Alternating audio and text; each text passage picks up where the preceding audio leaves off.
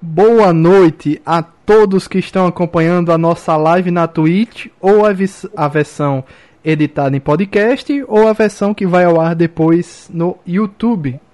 Eu sou Luiz Felipe, o apresentador desta Roda Viva Retro Gamer. É com muita satisfação e alegria que anunciamos a participação do grande Kleber Marques, fundador e editor-chefe da Warp Zone. Hoje teremos uma conversa maravilhosa, excelente sobre retro games e os projetos editoriais de, das editoras.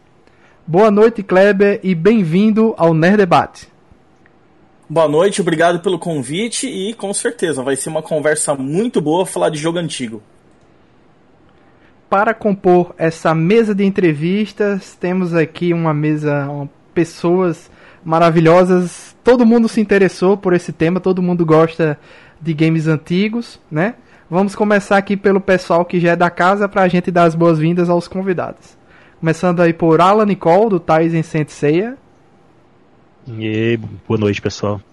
Foi um, pra, um, prazer estar aqui falando sobre jogos antigos, né? Faz parte da nossa infância e também do presente, né, ainda. Sérgio Peixoto, do Anime X. Boa noite, galera. Tudo bom com vocês? Cá estamos nós aqui novamente. Vamos lá. Denison Ghiseline, também da Anime X. Gente, é um prazer estar aqui de novo, ainda mais falando desse assunto que nunca morre, a gente só reinicia o jogo para ele ficar mais legal. Felipe Greco. Boa noite, boa noite. Vamos tirar os cartuchos do armário, dar aquela soprada. Temos aí dois convidados faltantes. O Caio Hansen do Jogo Velho ainda não chegou. E o Bruno Elias da Mago Cinzento também não falou nada. Estou na espera dele entrar aqui no, no nosso servidor do Discord. E o nosso segundo convidado, Sidney Duarte do podcast Resistência Retro Gamer. E boa noite, pessoal. Vai ser massa trabalhar com vocês aqui esse, essa noite nesse podcast, falar um pouquinho desse assunto que é, referência para não só para o nosso cast, mas que para todo mundo aqui, né? Eu acho que é todo mundo aí que tem um pouquinho mais de, de 30. Então o pessoal sabe do que falar, né? Tem propriedade para falar do assunto.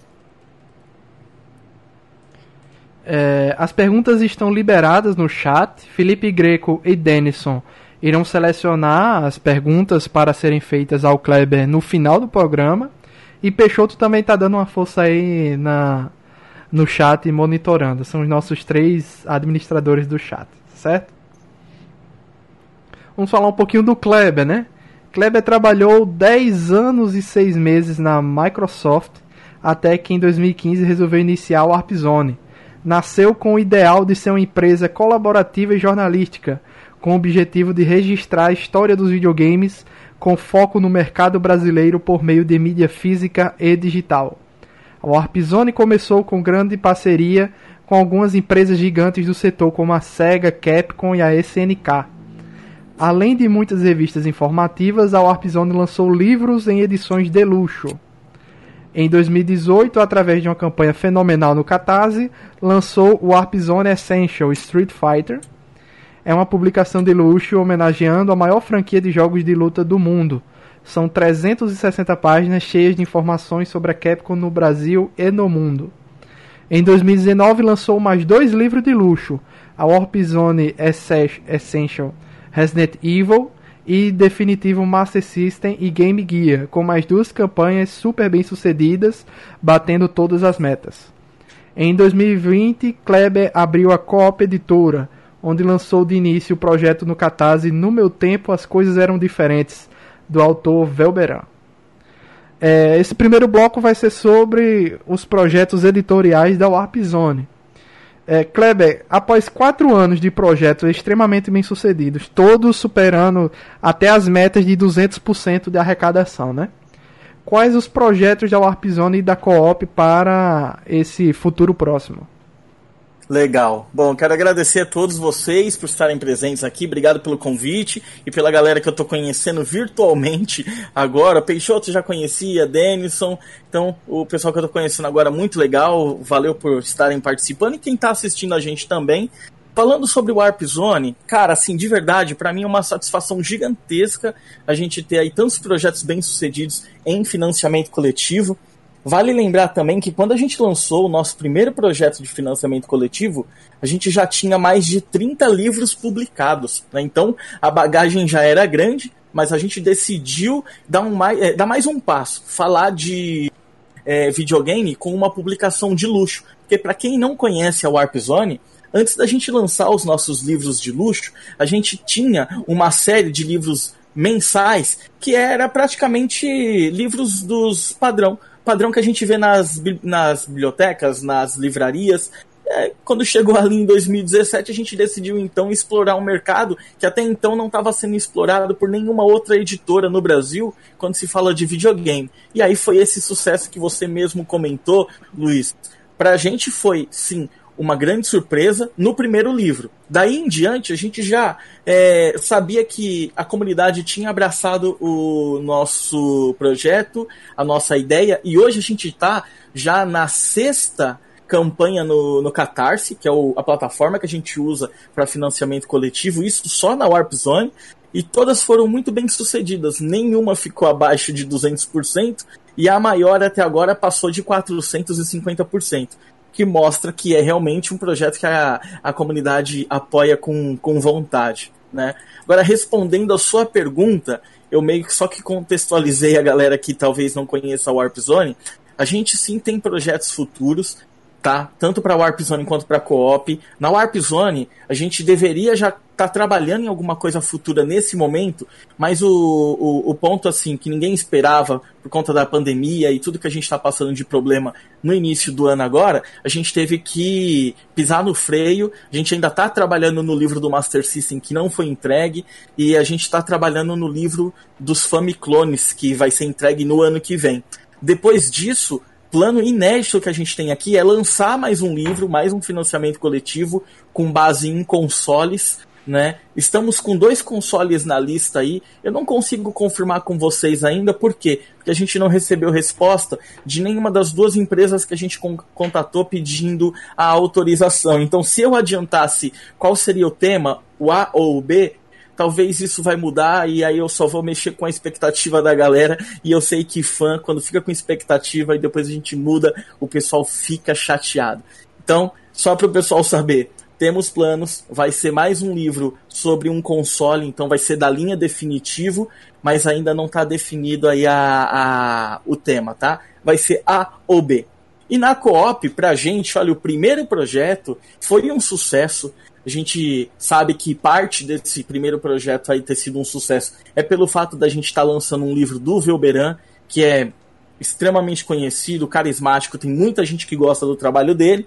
Então foi aí já uma primeira campanha que deu muito certo pra gente. Só que aí, nesse caso, a gente já pode falar de projetos futuros, porque temos na manga aí o autor do Sapo Chulé. A gente vai lançar com ele uma graphic novel, tá? No ano, no ano passado, não, foi. É, no ano passado a gente lançou uma graphic novel do, do próprio Sapo Chulé, e agora, como próximo projeto, com o Paulo, e a gente vai lançar aí uma graphic novel do Inspetor Silva, que foi um personagem que ele criou nos anos 90 para fazer os quadrinhos do Faustão, né? Anos Essa 90 tá fera aí, viu... bicho. Oh, imagina. Brincadeira. Cara, anos 90, que foi uma coisa fantástica. A gente viu ali quadrinho de tudo quanto era artista famoso, né? Então a gente teve Xuxa, Angélica, Leandro Leonardo, o próprio Faustão que a gente tá falando aqui, Gugu, né? Então era, eram quadrinhos engraçados. E a gente vai trazer isso de volta. Não como Faustão, porque por motivos óbvios a gente não tem o direito autoral disso, mas uh, como Inspetor Silva, que é o personagem que era utilizado como Faustão na época, era um detetive meio trapalhão, e esse direito autoral hoje é do Paulo, que criou o personagem, e a gente está indo para frente com mais esse projeto. Entre outras coisas, até mangá a Co-op vai lançar. Oh. Eu não sei te dizer se agora vai ser em 2020 ou 2021. É bem provável que seja 2021. E outra coisa também que eu não posso deixar de falar, tem um livro que aí eu não vou falar qual é o tema, mas é de anime também. Não vou falar qual é o título, mas o nosso caro Denison, que está aqui com a gente no, no podcast hoje, é o autor. A gente está trabalhando já um bom tempo nesse livro pela Co-op, tá? Ah, já quero. Esses são os nossos. É, é, muita coisa. Se eu for falar só de plano aqui, aí a gente ia fazer só um podcast só para falar de planos futuros de lançamento. Eu não quero deixar o pessoal chateado com esse assunto. Só Mas... vou dar os parabéns pro Denison, porque tá mais do que na hora dele soltar um livro dele mesmo, viu? Parabéns. Grato, muito grato. Mas peraí. É, eu tenho, eu tenho, eu tenho tentado aliciar o Peixoto para lançar algumas coisas com a gente, mas ele é duro na queda, viu? Tô tentando. Ah, é a timidez, Kleber, é a timidez. Eu sou um homem tímido. Mas peraí, é... os mangás que você vai pretende lançar, você vai atrás de uma autorização fora do Brasil, um licenciamento, ou vai ser licenciamento de algo nacional? Então, é, para explicar para o pessoal, respondendo a sua pergunta e para explicar para o pessoal que está acompanhando aqui a gente, tanto a Warp Zone quanto a Coop são editoras que nasceram para a gente apoiar o mercado nacional, o mercado local. Não quer dizer que num futuro a gente não lance algo que tenha sido lançado lá fora já. Mas o que a gente quer fazer é dar espaço para coisas que estejam sendo criadas por aqui, porque é isso que a gente precisa hoje. Então, teve um mangá lançado nos anos 80 é, não vou falar o título, né? É, porque ainda não tá certo, tudo certinho ainda, mas teve um mangá lançado aqui no Brasil nos anos 80, autoral, tá? Aqui, que o autor entrou em contato com a gente, já adiantamos muita conversa, e a gente vai fazer o seguinte: vamos pegar as edições lançadas, que foram cinco edições, na, nos anos 80. A gente vai lançar uma edição definitiva com toda essa história e uma história inédita. Então vai ser um formato lindo, é, de livro mesmo, com, com páginas, a, é, o miolo em preto e branco. E eu já adianto para vocês, vai ser um trabalho fenomenal. Mais uma vez, para a gente apoiar o trabalho nacional. É um autor que teve seu trabalho. Trabalhou também em algumas outras coisas é, que não foi ele que criou, mas esse mangá dele foi algo muito bacana e merece ser homenageado. É bem provável que a gente libere informações, isso pela Coop, né? Tô falando o lançamento do mangá vai ser pela Coop, não pela Warp Zone. A gente deve liberar informações pelo menos em junho agora sobre essa ideia. Mas uh, pelo andar da carruagem, a gente deve imaginar que isso saia só em 2021, como a maioria dos nossos planos, tá? Mas vem coisa boa. Caio, bem-vindo aí. Você chegou por último, mas eu vou lhe dar esse brinde aí de ser o primeiro a perguntar. Ah, obrigado. Boa noite, gente. Kleber, boa Opa, noite. Caio, tudo bem? Kleber, grande amigo. Prazer estar aqui conversando com você hoje, cara. Desculpa problemas com a internet que eu tive aqui, já, já cheguei. Kleber, é, eu queria muito fazer uma pergunta para você, que é o seguinte. É, conheço sua paixão por revistas no editorial anos 90 como um todo, porque eu já acompanho desde antes do Warp Zone, na época dos grupos de revistas. Eu já sabia que era você, já trocava ideia lá e tal. E sempre me inspirou muitas coisas. Eu tinha uma curiosidade que é o seguinte, da com relação ao co-op e ao Warp Zone, que sonhos de fã você já conseguiu realizar? Assim, quando você fala, caramba, por exemplo, eu conheci, eu conheci o Peixoto e uma galera, com o Peixoto, Peixoto pela internet, Balbino pessoalmente. Conheci uma galera da, que, que eu lia. Isso para mim foi realização. Recentemente tive a oportunidade aqui com o pessoal de entrevistar o Nelson Sato, o Lobu, e são coisas que para mim, como fã de cultura pop dos anos 90, foram realizações. Rolou para você assim que você fala, caramba, cara, realizei esse sonho, caramba, que ficou seu, marcado para você? Legal. É, para Warp Zone, eu tive diversos momentos assim de realização, mesmo porque a cada novo livro, né, pode parecer que não, mas a gente já lançou mais de 60 publicações na Warp Zone. Então, algumas pessoas podem pensar, bom, é só mais um livro, mas não funciona assim. Todo uhum. novo livro, seja um projeto grandioso ou um projeto mais simples, para a gente dar mesmo, o mesmo frio na barriga, a mesma ansiedade, o mesmo nervosismo, passa o mesmo estresse. Então, assim, é sempre muito legal né, ter esse um, mais um lançamento.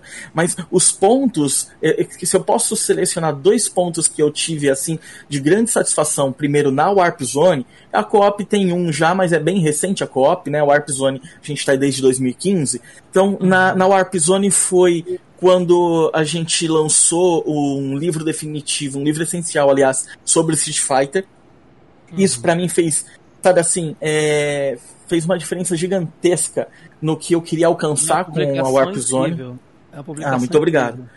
E assim, de verdade, a gente que joga Street Fighter desde o iníciozinho dos anos 90, que ia no fliperama, que alugava a versão piratinha no Nintendinho, que viu a Tectoy lançando depois a versão de Master System com todo o sacrifício, a gente que viu o Street Fighter chegar no Street Fighter 3, mudar completamente os, os, os lutadores, a gente que viu tudo isso acontecer, eu nunca imaginaria de verdade que em algum momento na minha vida eu ia lançar um livro com o logo da Capcom autorizado por eles e sendo é, como uma ponte com o pessoal nos Estados Unidos, no Japão, Sim. lançar um livro com toda essa quantidade, com entrevistas. Eu nunca imaginei isso.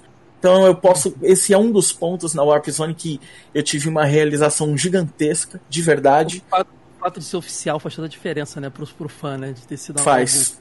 É, e é, querendo ou não, é, você se vê ali envolvido com aquela história que você era simplesmente um jogador, eu simplesmente jogava e comprava a revista que tinha falando sobre Street Fighter nos anos 90 e me peguei em um momento editando um livro com quase 400 páginas contando informações com, com é, acessando o FTP da Capcom para pegar imagem, então isso foi Caramba. surreal.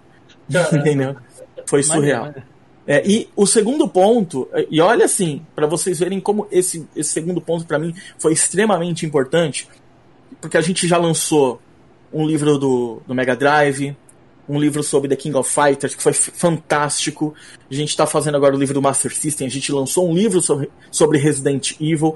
Sem falar as outras séries de mais de 40 livros que a gente lançava é, mensalmente, depois virou bimestral, as nossas revistas, mas eu tive uma satisfação gigantesca, porque aí envolve muito o mercado nacional e para mim não tem valor. Eu coloco entre os dois pontos meus aí da Warp Zone, eu coloco esse como de maior satisfação, foi quando eu pude lançar, junto com o autor, a continuação de uma revista dos anos 90, que foi a Animax. A gente lançou a Animax número 51. De verdade, assim, ó, o Peixoto que tá aqui com a gente, ele tá até rindo, mas é porque quando a gente é autor, a gente é criador de alguma coisa, a gente não tem noção de quão importante foi o nosso trabalho, o trabalho que a gente fez, né? Mas para quem é fã, e aí nesse momento eu me coloco como fã porque eu conversei com o Peixoto, a gente fechou a ideia e a gente lançou a Animax 51, 18 hum. anos depois da última edição, de verdade, isso foi o ápice. Para mim, assim, ó, se a Warp Zone acabar agora, já estou extremamente realizado. Esses são os dois pontos na para mim na Warp Zone de maior satisfação. E como a co é novinha agora, a gente está começando, é, eu vou falar para você que uma grande satisfação ela, ela ainda tá vindo aí, que vai ser esse mangá que a gente vai anunciar daqui a alguns dias, bem provável mês que vem, que é um mangá que eu colecionava, que eu comprava ali nos anos 80, que eu conheci o autor, eu era extremamente, eu sou ainda extremamente fã e hoje eu tenho ele como um parceiro de trabalho, assim como eu tive o Peixoto na, na Animax 51, tá? Então, é, a satisfação do editor é essa, é fazer parte da história. E nesses dois pontos eu me senti, nesses três pontos, né, eu me senti muito parte dessa história. E aí não tem preço, né? Não tem preço. Trabalhar e se relacionar com influenciadores é algo muito surreal mesmo, realmente. Porra, cara, eu fiz reunião, o Peixoto tava no meu escritório, cara. Você não tem noção. É. Eu, o Peixoto... Tô, eu, eu, já faço live aqui com ele. Eu nunca faço pra ele, mas eu já falei, caramba, Peixoto, cara. Eu é. Mega ah, eu, do Megamento aqui, sabe? Eu acompanhava esse cara na Orcade, ia lá na, nas apresentações que ele fazia no, no Centro Cultural Vergueiro, lá na, na, no Paço Municipal de Santo André. É, isso daí, para mim, assim, de verdade, é, eu tava naquela época, né, adolescente, hoje aqui adulto, fazendo esses projetos com o Peixoto e outras pessoas, assim, que eu admiro e sigo há tanto tempo. O próprio Denison, esses dias mesmo, quando a gente começou a trabalhar num livro, a gente vai lançar pela Coop, eu falando para ele, falando assim, cara, eu saía do Senai lá em 1997, eu estudava em Santo André, saía do Senai, passava numa lojinha de videogame que tinha ali no centro de Santo André, o Denison aparecia do nada, sempre correndo na hora do almoço e mostrava alguma novidade, comentava alguma coisa, ou simplesmente parava um minutinho ali para traduzir alguma coisa que estava rolando de novidade no PlayStation ali na tela, na loja. E eu ficava assim, nossa, incrível isso. E hoje ele está aqui fazendo um livro com a gente. Então é uma satisfação muito grande. Ah, legal, legal. Sidney, você aí que é o nosso segunda segunda pessoa convidada hoje aí, você pode fazer as honras. Sobre? Pergunta, Perguntas? fazer só perguntas. Perguntas. Perguntas. Não, pronto. Então, Kleber, é um prazer também para mim estar conversando contigo. É, ser produtor de conteúdo hoje é, é fácil e é difícil ao mesmo tempo, né? A gente diz assim, porque a gente tem bastante informação, mas ao mesmo tempo, essa, esse excesso de informação que a gente vê na internet é o que atrapalha um pouco as coisas, porque as coisas ficam meio que desordenadas, a gente não sabe muito bem o que, o que filtrar, né? O que tem de bom, o que tem de ruim. Então, quando a gente vê assim pessoas que se dedicam a canalizar a informação, a informação boa, né, a informação que tem valor num meio de comunicação, seja digital, seja na loja, seja livro, seja podcast, seja YouTube, isso é uma coisa muito boa. Então, com relação a YouTube, com relação à produção de, de vídeo com relação a parcerias com outros canais, como é que você lida com essas coisas, como é que você é, é, separa e como você consegue conciliar o, essa questão da edição com a produção de conteúdo. Olha, é, eu vou falar para você que não é fácil pela quantidade de coisas que a gente faz ao mesmo tempo, né? Hoje na Warp Zone a gente tem é, os nossos livros de luxo, os nossos livros que já foram bimestrais, hoje eles não têm periodicidade definida, tem as nossas revistas. Junto com as nossas revistas, a gente tem um trabalho muito forte com o mercado de jogos independentes. A gente começou agora. Tem o próprio canal no YouTube, que é o que a gente está falando agora aqui na tua pergunta. Tem o nosso podcast, que sai um episódio por semana. Então o negócio, assim, é um trabalho gigantesco. Eu não faço isso sozinho. Primeiro, porque seria humanamente impossível fazer sozinho. Sim. E segundo, porque seria uma coisa feita por mim. E a gente sabe, né? Se você quer fazer uma coisa bem feita, você precisa se cercar de pessoas que façam algo que você não consegue fazer tão bom quanto aquela pessoa. Então, o time da Warp Zone tem é, pessoas excelentes que tocam os braços da Warp Zone de uma forma assim é, primordial então são pessoas apaixonadas também, que conhecem do que estão falando, e acaba que a gente tem uma, uma a criação de conteúdo é muito vertiginosa na Warp Zone.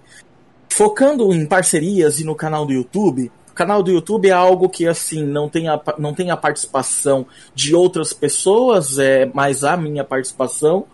E isso sim acaba sendo é, pesado, principalmente quando a gente precisa, por exemplo, fazer uma live ou faz uma semana que eu não lanço um vídeo, eu preciso criar aqui um roteiro, fazer um vídeo, mas eu tenho que, ao mesmo tempo, colocar na balança o que eu tô, fazendo de trabalho para viver, para ganhar dinheiro, para pagar conta aquela semana, e eu tenho que editar um livro da Warp Zone, fazer alguma coisa que, que tá atrasada, e ainda responder a, a, a galera, né, o pessoal que contata a gente. Então, isso tudo é muito. É complexo, é trabalhoso. Então eu acabo fazendo assim, eu tenho, eu tento pelo menos manter uma organização estruturada. Eu sou do mundo de TI, trabalho com informática, então eu passei a minha vida inteira profissional trabalhando com gerenciamento de projeto. A gente usa um pouquinho desse conhecimento para o nosso dia a dia também, que não é de TI.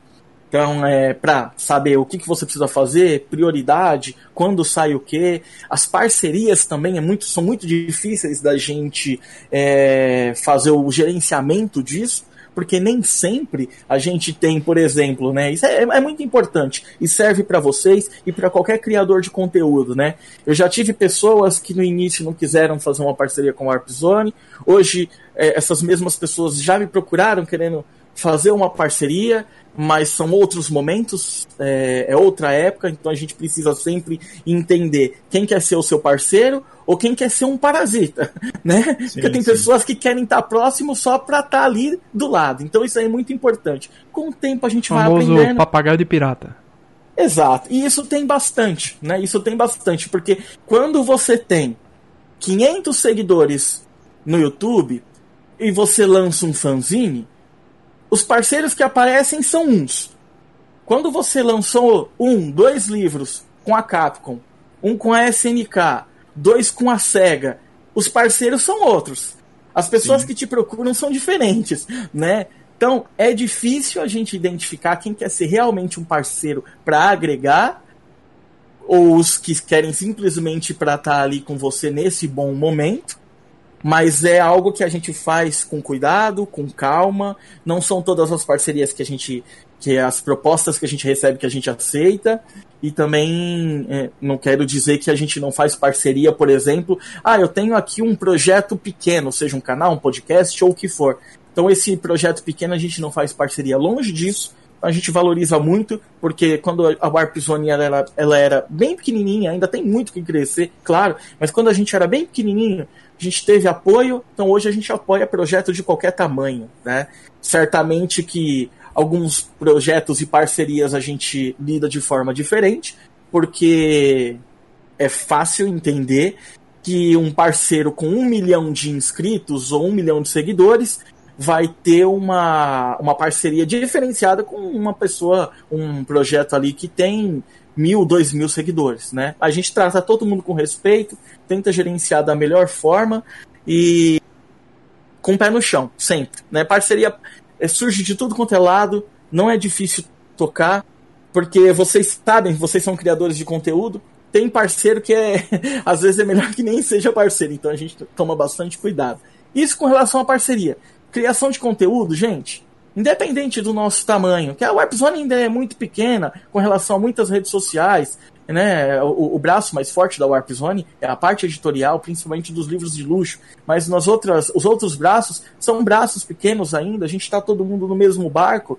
E a criação de conteúdo, independente do tamanho, que é, quem é muito grande, quem é médio, quem é pequeno, sofre com as mesmas coisas. A gente precisa trabalhar no horário comercial, depois chegar e ver se tem pique para criar conteúdo, para lançar um podcast, para lançar um, um, um vídeo. Não é fácil isso daí, né? Não é fácil.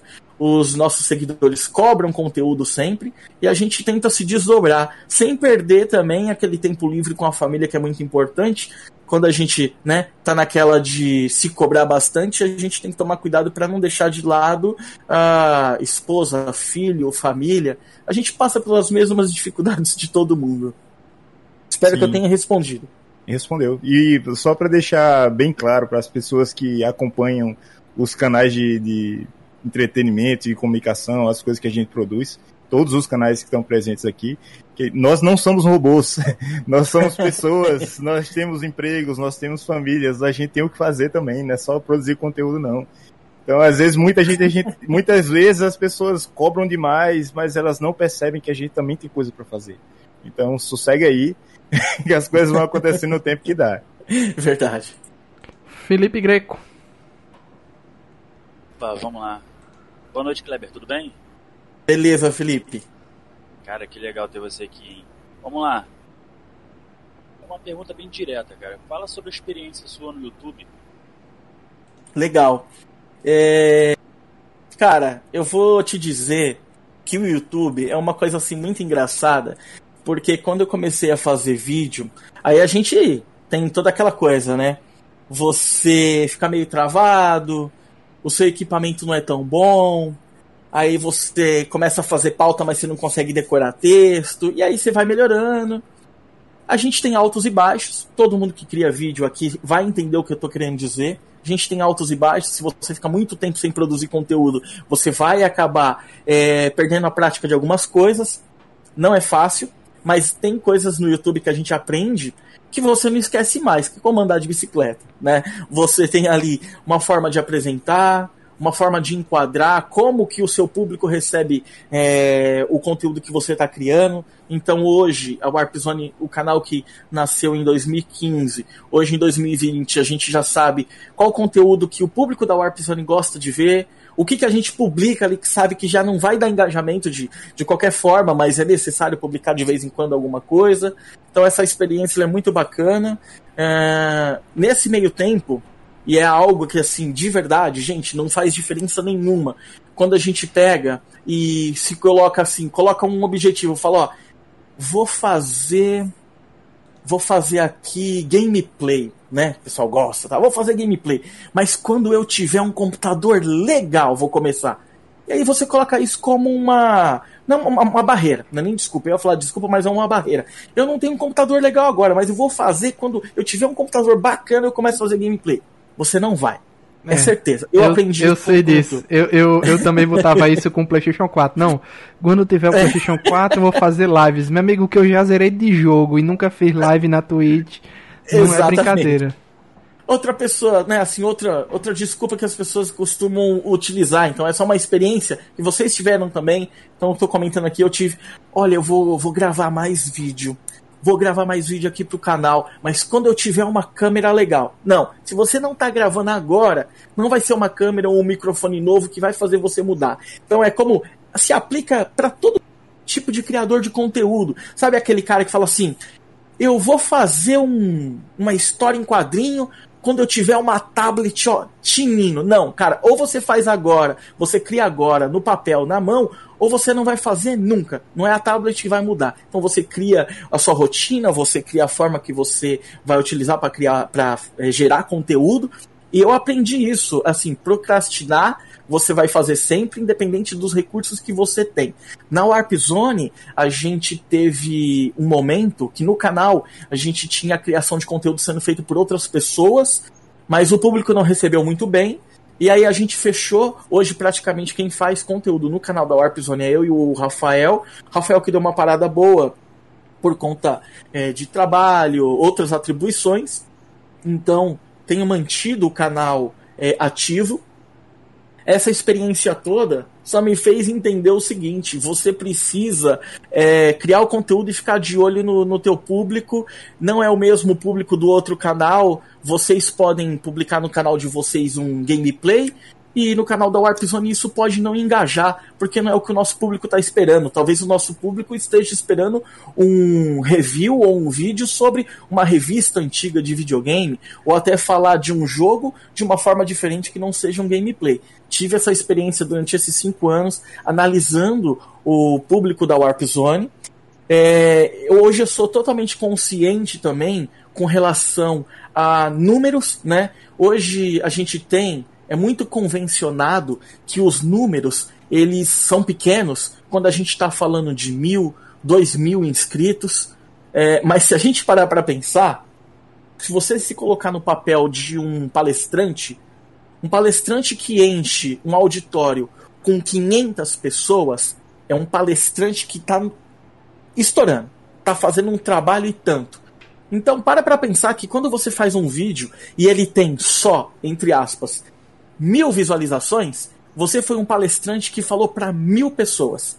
Isso tem que ser muito considerado porque foi, é, é, o número foi totalmente desvirtuado na internet. Né? As pessoas olham para 100 mil, 500 mil, 1 milhão de inscritos como se assim, esse é o objetivo. É, legal. Quem não quer? Ganhar pelo menos a sua primeira plaquinha no canal no YouTube. Hoje a Warp Zone o canal está com 45 mil inscritos. Mas o que eu quero dizer é, esse deve ser um objetivo, mas não o único objetivo. Porque se você já tem ali uma quantidade mínima de inscritos e você fala para 200, 500, mil pessoas, esse é engajamento de um vídeo, para para pensar que se fosse num auditório, isso seria um número astronômico. Então, é, esse tempo me fez entender isso também. Tem vídeo da Warp Zone que a gente lançou e deu 140 mil visualizações, e tem vídeo que a gente fez que deu 1.200 visualizações. É, são números bem diferentes? São. Mas com a experiência, uh, eu consegui entender que a gente precisa se colocar no lugar de um apresentador, de um palestrante, e se você colocar isso daí num, num auditório, é, o negócio vai você muda, né, o cenário. Então sempre se coloca assim: vou fazer um vídeo, deu 200 visualizações. Poxa, que, pou que pouco, eu tô triste. Não, eu coloquei 200 pessoas no auditório e falei para elas. Essa é uma experiência que eu tive, que eu consegui durante esse tempo, para entender qual é a criação de conteúdo no YouTube da Warp Zone.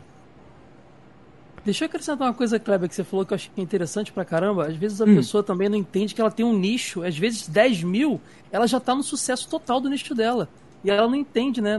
Falando às vezes, sei lá, o cara fala de um assunto muito específico e, ah, meu número é pequeno. Talvez não. Dentro do seu nicho você já está alcançando gente pra caramba. E se você pensa até em monetizar, as agências, as pessoas estão vendo isso. Hoje a métrica é um pouco diferente. Isso você falou é muito interessante.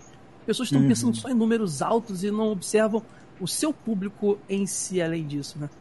É, porque você tem, por exemplo, você vai se comparar. É, vamos pegar aqui um, um canal que não seja astronomicamente grande, mas para ter uma noção, você vai fazer aí um canal como é, de retro game ou só de videogame mesmo com gameplay.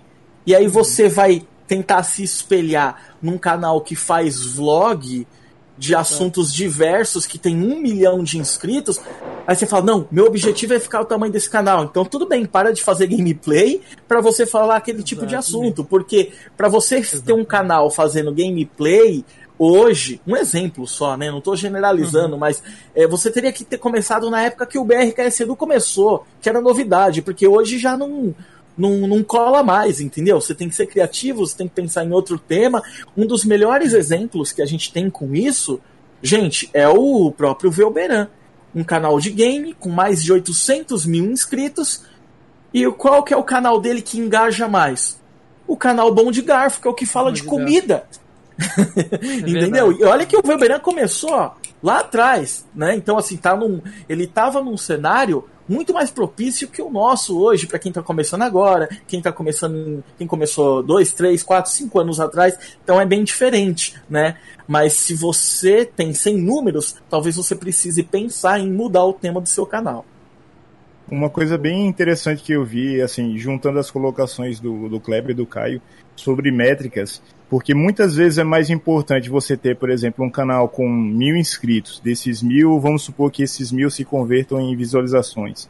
E quando você vai ver nas métricas do YouTube lá, essa visualização foi mantida, a pessoa consegue segurar ali a, a pessoa assistindo até o final, é mais importante isso do que um canal que tem muito mais inscritos e a pessoa vai assistir aquele vídeo todo picotado, vai pulando, vai pulando, não assiste tudo, não absorve nada então essa questão do sucesso do canal, isso aí vocês colocaram muito bem, com certeza é muito relativo. É, e, e, o público também, ele faz total diferença é, nessa quantidade, porque para o Warp Zone, por exemplo, a gente já fez é, publicidade com um canal de 500 mil inscritos e com um canal de 4 milhões de inscritos. Em algumas situações, o canal de 4 milhões de inscritos não deu o retorno de 10% que o de 500 mil inscritos deu na época, porque o público era muito diferente. É um público, por exemplo, de 500 mil inscritos naquela época do canal que a gente estava fazendo a publicidade. Era um público mais adulto, que não precisava pedir autorização para ninguém para comprar alguma coisa, então era um público decisor, se gostou, compra, então valeu muito mais a pena. E o público dos 4 milhões era um público que entra no chat pedindo manda salve. Manja. Sim, sim. É, pois é, então... ó, eu, eu trabalho com publicidade também, eu sou publicidade de formação, isso aí é o que a gente chama de dar um tiro de 12 para tentar acertar uma mosca. Isso é o que o pessoal fala assim, é, é o que a gente chama de dar um tiro de 12 para acertar uma mosca. Porque muitas vezes é mais interessante você pegar e investir num meio de comunicação menor, mas onde está ali o seu público-alvo, fidelizado, tudo certinho, do que você anunciar um seu produto num horário, por exemplo, de TV aberta, de um, num, assim, espalhado durante a programação, tipo, poder pegar todo mundo, tipo criança, idoso, adolescente, adulto, em horários totalmente aleatórios. Então não é porque você vai colocar, vincular um, uma propaganda na TV aberta como a Globo, vamos dizer assim, que tem muita audiência, que aquilo uhum. ali vai ser garantia de retorno. Você tem que ver onde seu público está e focar naquilo ali. Tipo, vincular a propaganda da Anime X no horário do R.R. Soares na Band de noite. Não Ex exatamente. pois é. Não, não vai certo. dar certo. Com é o engajamento, né? Não dá certo. Um número pequeno engajado que interage vale muito mais do que um número grande que são pessoas passageiras ali, né? Não, Kleber, eu vou lhe dizer. É, a página Nerd Debate do Facebook, em dois dias que a gente divulgou, é, mais de 60 pessoas foram curtir a página Nerd Debate. Eu disse, que é isso? Do nada, assim, tanta gente de uma vez veio curtir aqui por causa da entrevista do Kleber. Então, assim, o pessoal da Warp Zone é engajado. Isso a gente vê por todas as campanhas de, de, de financiamento, porque é, se você pegar até o número de pessoas, é mais, é mais ou menos o mesmo número de pessoas que apoia, né? Uhum, A- a- uhum, todas as exato. campanhas aí e, e eu fui dar uma olhada, é isso mesmo, é o mesmo, é, é mais ou menos o número de pessoas, então são pessoas engajadas, sempre estão ali, provavelmente estão com vocês desde o começo, né, desde o início, compram tudo que vocês lançam, compra, é, tá sempre ali na loja, inclusive o site de vocês, eu tentei entrar, eu acho que está fora do ar, não sei dizer, Kleber aí, eu tentei entrar Tá. na, na loja, não consegui. É, a gente tirou por conta da quarentena.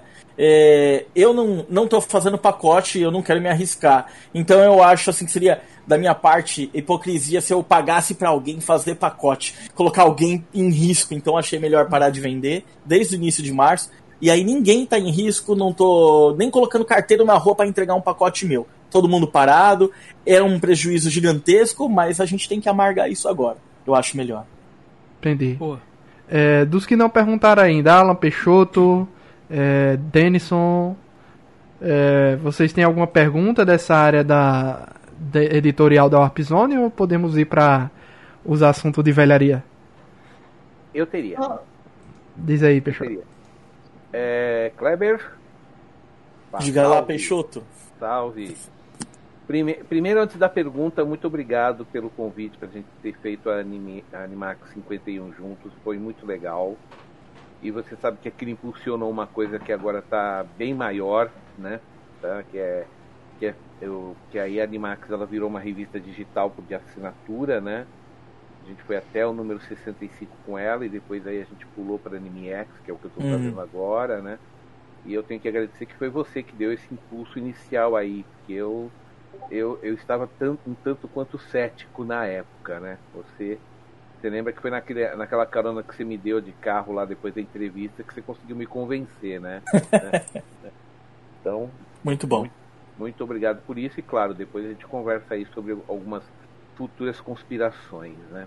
Tá?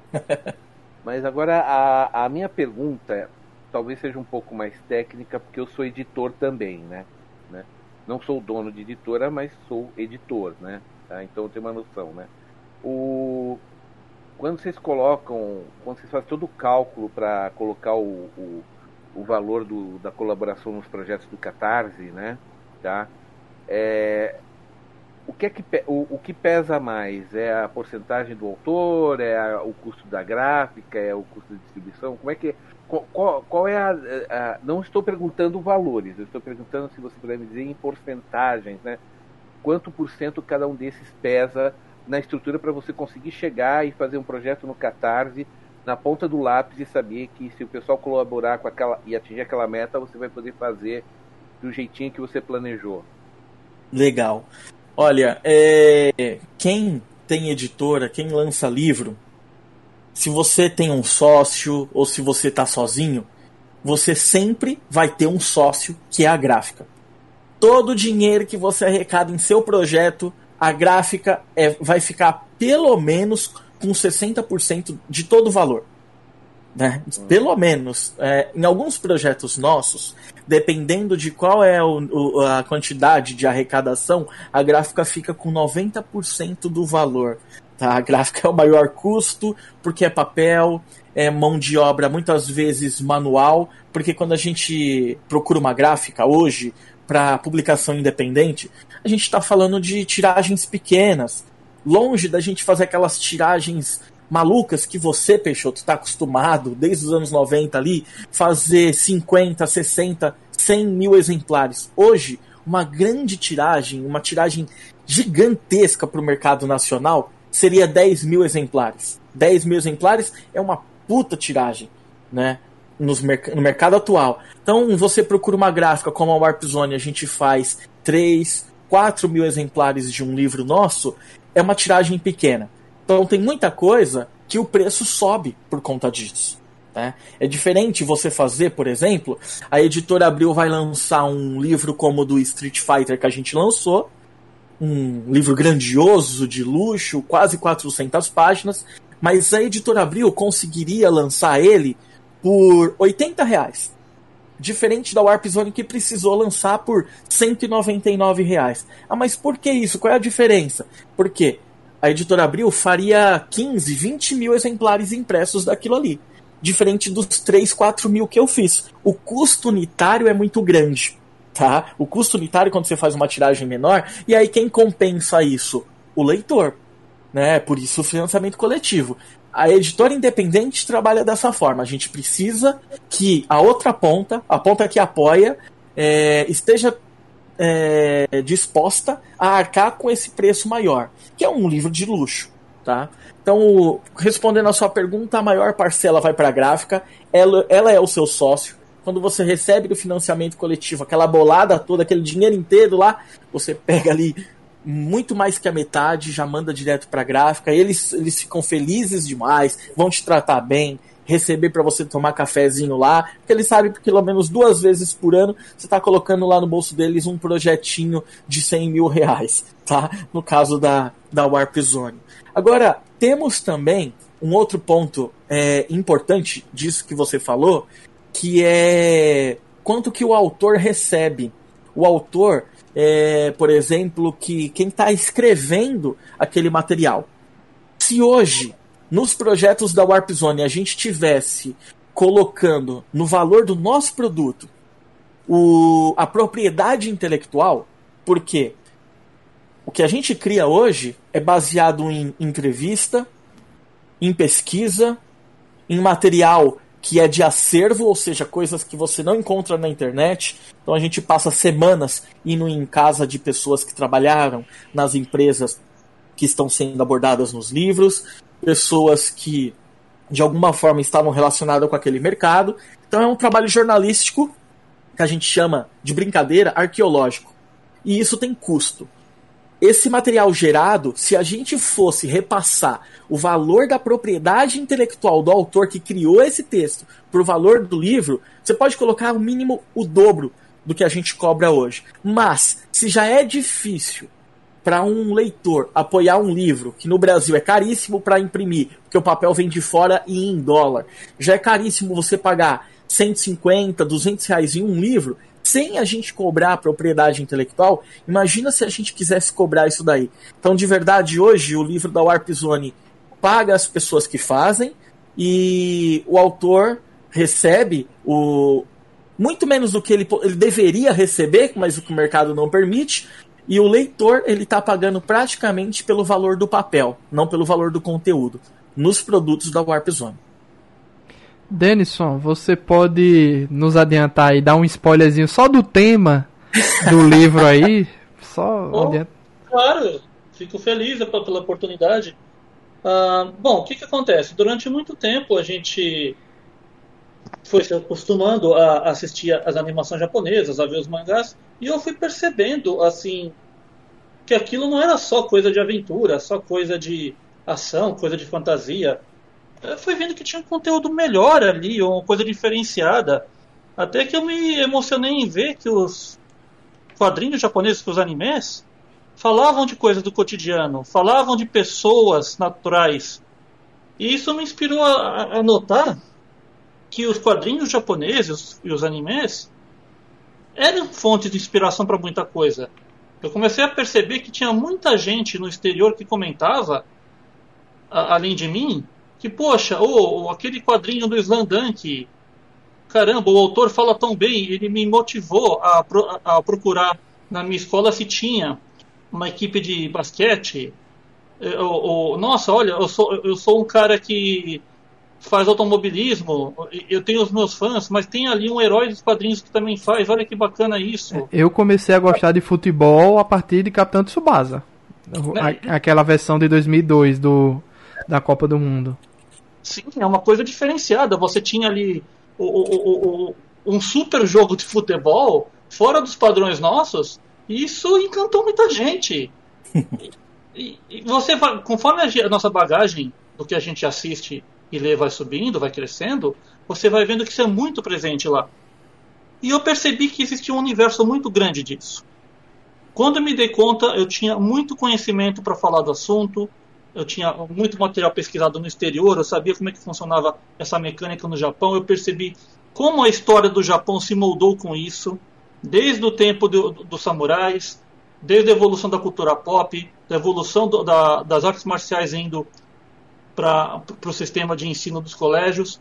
Então, o meu livro ele trata como os quadrinhos japoneses e principalmente como os mangás que chegaram aí para o mundo inteiro assistir e conhecer são de verdade fonte de inspirações para a gente procurar um esporte, para a gente procurar uma atividade diferente, para a gente fazer novos amigos em cima disso.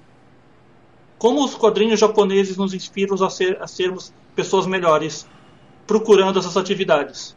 Meu livro é praticamente isso, para mostrar para as pessoas que não conhecem esse universo de coisas que existe um material incrível que pode ser assim um ponto de virada para a gente conhecer uma coisa nova, pessoas novas e quem sabe até mesmo como eu tenho acompanhado fazer a gente se mover para uma direção melhor como praticar um esporte, conhecer uma atividade intelectual diferente, uma atividade recreativa diferente. Eu estou direcionando isso para as pessoas que são totalmente leigas no assunto, não apenas para o fã de mangá. Então podem aguardar aí o lançamento do livro. De, vai ser financiamento coletivo ou vai lançar direto o livro? Esse vai ser lançado direto do bolso. Certo. Aguardem então aí o lançamento do livro de Dennis. E na nossa segunda parte aqui do programa, entramos na parte aí das velharias que o pessoal gosta tanto de conversar. Peixoto já, quando a gente anunciou o programa aí, Peixoto, Alan, Denison já tava se atiçando lá. Eu joguei tal jogo, tal videogame, não sei o que. E a pergunta que eu sempre faço, Kleber: a partir de quanto tempo de lançamento se considera um game, um videogame retrô? Quando é que o PlayStation 2, por exemplo, já é retro game ou não? Vai virar? entendeu? Ixi, isso daí é, é complicado, hein? Eu, se eu falasse alguma coisa, é, eu ia estar tá criando regra aqui. Eu não posso, mas eu acho que para você, uma, uma opinião pessoal de cada um, a pessoa tem que considerar para ela retrô o que ela jogou na infância dela. Então, uma pessoa com, sei lá, 20 anos hoje, o que ela pode jogar na infância dela, ela já pode considerar como retrô. Né? Eu, eu tenho a minha experiência nos 80 e 90. Para mim, o que foi lançado ali, o que eu joguei ali é retrô. E isso, isso inclui, certamente, também o, o, o PlayStation 2, né? Mas longe de, de, de eu querer definir, tá? Para mim, PlayStation 2 sim. Não tenho muita. É, não, não, não tenho nenhuma opinião assim muito passional, mas quando a gente fala de PlayStation 1 para baixo, aí o negócio começa a ficar mais mais legal para mim, tá? É, eu acho que é mais Eu acho que eu sou mais novo aqui, né? Eu tenho 27. Novíssimo. É, Caio aí, é, tem quantos anos? Novinho demais. Eu tenho 31. Você é um menino. Tu tem cara. 31, Caio? Tenho essa voz de dublador de anime aqui, é sem querer, eu não queria ter essa voz. Porra! e tu, Felipe? Essa voz, essa voz de menino aqui. 28, é, eu e Felipe somos os mais novos aqui mesmo. Tem jeito não. Alguém, alguém aí jogou de fichinha o Street Fighter 1? Não, eu oh, joguei. o 1 não. Um, um, meu amigo. Só pra deixar claro uma coisa aqui, eu sou novo, mas eu tive contato, eu tive uma infância analógica, né? Então só fui ter computador lá pros 14, 15 anos. É, joguei muito é, arcade, fichinha. É, joguei. Agora sim, o, o, primeiro videogame que eu tive contato foi um Super Nintendo. Opa. Né, de que um primo meu me emprestava nas minhas férias. Era, era, o inverso. Quando ele entrava em férias, eu entrava em férias. Só que eu pegava o videogame emprestado porque ele já jogou tanto durante o período normal da escola que no período de férias ele ia fazer outras coisas. E eu que ficava jogando no Super Nintendo. E o primeiro videogame meu mesmo foi o PlayStation 1. Aí é PlayStation 2, 3 e agora o 4. Eu sou é, de, de, do PlayStation 100%. Mas também já tive contato com Game Boy Advance, joguei muito Pokémon. Né? Muitos anos depois o 3DS, mas assim. É, a única coisa que eu não tive contato é com o Xbox, né? Mas essa dos antigões eu comecei no Super Nintendo e nunca zerei Super Mario World, para mim é uma vergonha. Oh. vai jogar agora, largue tudo e vai jogar pra finalizar. Arrependa-se. É, pra mim é uma vergonha mesmo. E agora sim, uns que eu, eu já zerei e gosto muito é a franquia Mega Man. Que agora estão Estão relançando aí o X é, em, em, pacotes da Capcom, né? Sensacional.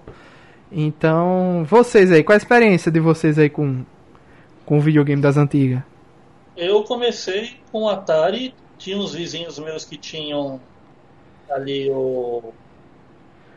Da, da, da, o, da Navisa, não, o, o concorrente de primeira geração, como se chama?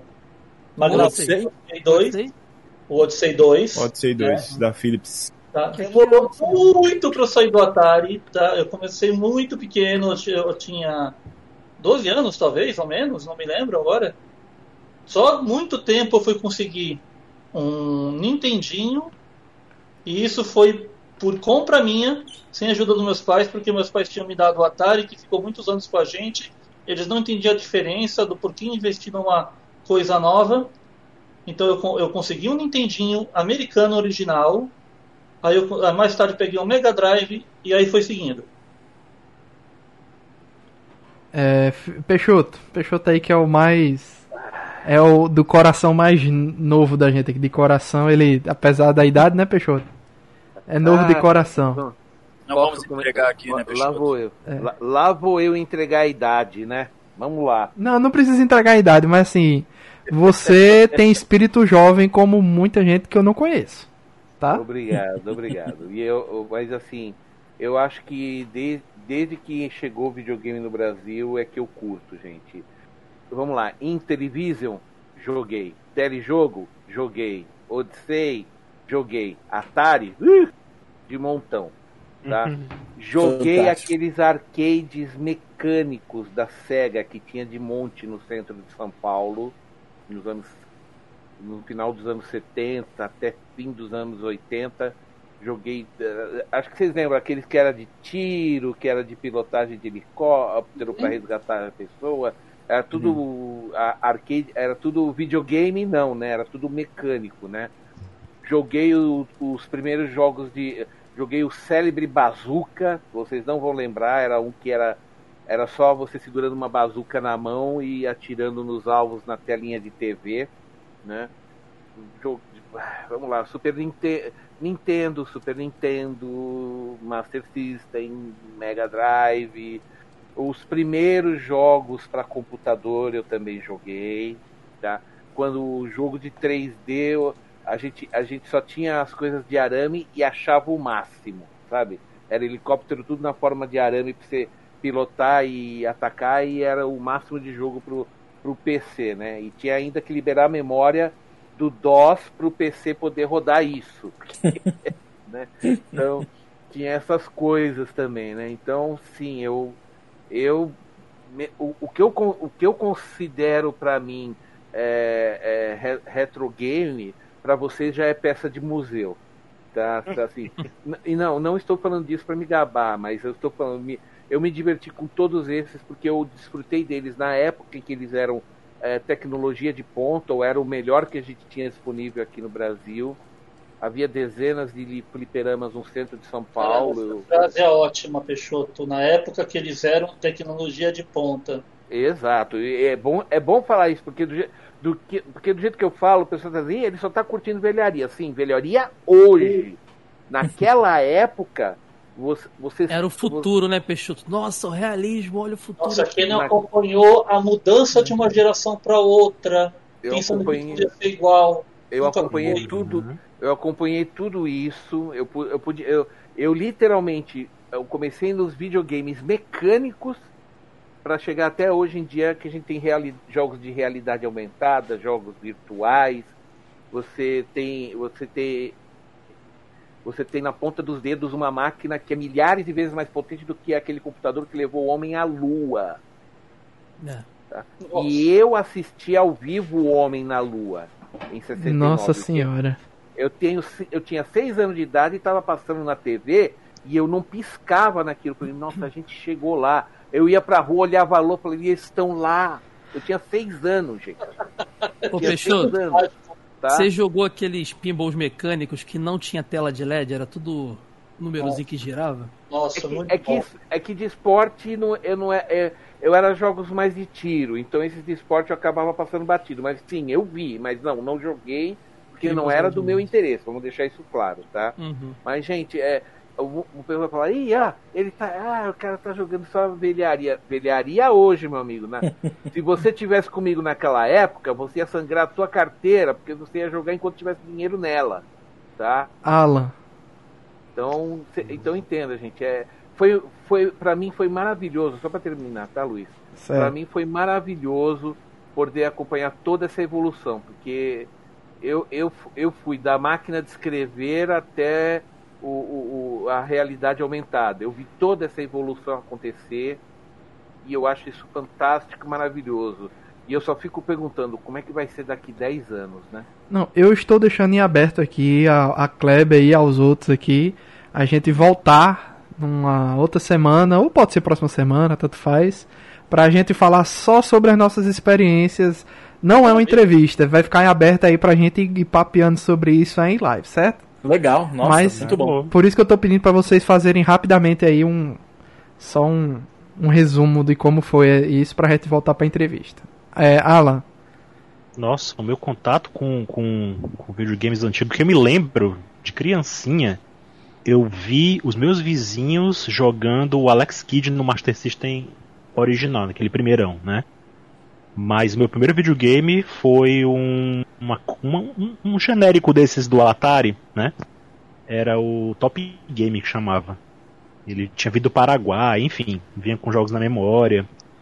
Aquele controlezinho de manivela mesmo, aquele de. Né, de- é, mas, pois é, mas aí eu jogava na locadora, que tinha lá no meu, no meu condomínio mesmo, tinha um vizinho lá que abriu a locadora, foi onde eu tive contato com os outros games, com o Super Nintendo, Mega Drive e tal. Aí depois eu tive um Super Nintendo. Aliás, eu tive antes do Super Nintendo, eu tive um, um Master System 3, aquele que tem um Sonic na memória. Hum, Aí eu tive o Super Nintendo, que foi, eu acho que é o videogame da minha vida, né? Apesar de eu ter me desfazer, eu me desfiz dele depois que eu comecei a estudar pra faculdade, estudar pro vestibular, e tá, a gente fica naquela coisa de não, você é adulto, você é adulto. E aí eu fui me desfazendo de algumas coisas, e nisso foi o meu Super Nintendo, até hoje eu me arrependo. Então, assim, aí depois eu tive o Playstation, depois de muito tempo, depois de passar essa fase de querer ser adulto, ser adulto, eu vi que não tava com nada, aí eu fui atrás de comprar o videogame que já tava mais ou menos defasado na, naquela época, que era o PS2, né? Aí depois eu tive PS3, aí hoje eu tenho o Switch, comprei o, o Nintendo 2DS, eu tenho o Raspberry Pi, que tem emulador com várias ROMs antigas, e hoje a minha situação é essa. Eu tenho um PSP também, eu acabei comprando um monte de coisa que eu já nem jogo tanto, eu só acabo comprando quando eu tenho a oportunidade de comprar, né?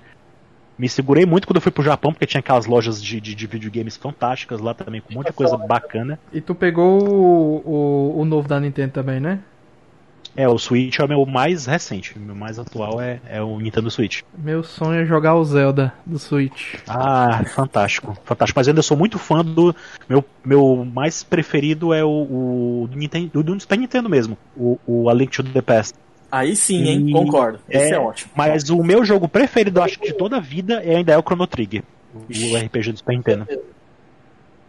É meio clichê, eu sei que muita gente gosta do Chrono Trigger, mas eu, eu, eu joguei várias e várias vezes esse jogo enquanto eu tava no Nintendo mesmo. Eles relançaram na Steam, não foi o Chrono Trigger? Acho que no Playstation Várias- não, tem várias versões. Tem a versão, eu tenho a versão do, do, do Game do Game Boy não, do Nintendo, do Nintendo DS, eu tenho a versão dele também, que ele roda no 3DS, né, e 2DS. Então também tem essa versão que é- dizem que é a definitiva, porque tem tudo que já teve nos outros jogos anteriores, as Sim. animações e tal, as coisinhas extras que lançaram.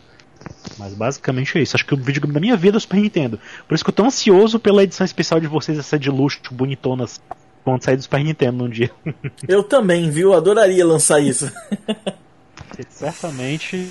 Eu também, o, o meu comentário aqui de Link to the Past no. Eu joguei, acho que uma versão do emu, é, no Game Boy, eu acho. Acho que tem uma versão do Game Boy Advance da Link to the Past. Tem, hoje em dia tem pra todos. Se eu, te- eu lembro que. Eu sou tão doido pra esse jogo, toda vez que eu vejo alguma plataforma que sai, eu vou e compro e compro, mesmo que seja digital. Eu comprei no E não zerei, 3. cara. Eu travei no chefão final. Me- Meu, meu mal naquela época, quando eu era mais novo, era esse. Travava em, em chefões finais e desistia. A É, versão do Game Boy passou. Advance, a versão do Game Boy Advance é a do Super Nintendo com as vozes do Nintendo 64, que ele fala. Bom, tá aproveitando aí. Sidney. Pode falar aí da sua experiência. Rapaz, eu. O primeiro contato que eu tive com videogame foi com o Odyssey 2, na casa do meu padrinho. Eu acho que eu cheguei até a contar essa história já no, no, no podcast. Aí depois eu tive um Atari 2600, foi meu xodozinho. Foi o único videogame que eu me desfiz na vida. E na verdade não fui eu que me desfiz, foi minha mãe que jogou fora. Mas aí todos os outros foram se acumulando assim na, em casa. Acabei pegando outro Atari depois, peguei um, um Dactar, né, desses clones de Atari. Aí hoje eu tenho esse Dactar, tenho o Master System, tenho o Mega Drive, tenho o Nintendinho, tenho o Sega CD 32X, Dream, é, Dreamcast, GameCube, tenho o Xbox 360 e Xbox One. São esses que eu tenho hoje. É, Alan já falou, Peixoto já falou, Felipe Greco. Felipe? Mas... Opa, estão ouvindo? Tá bem baixinho, Ah. fala mais perto. Alô, alô, alô. Agora vai. Eu comecei com o Master System, aquele que tinha uma tampinha que abria e fechava. O Compact. É o 3, é o que eu, que eu tinha. É. Então, tinha, eu ganhei esse, foi o meu primeiro videogame. É, pirei com Sonic, pirei, pirei, pirei.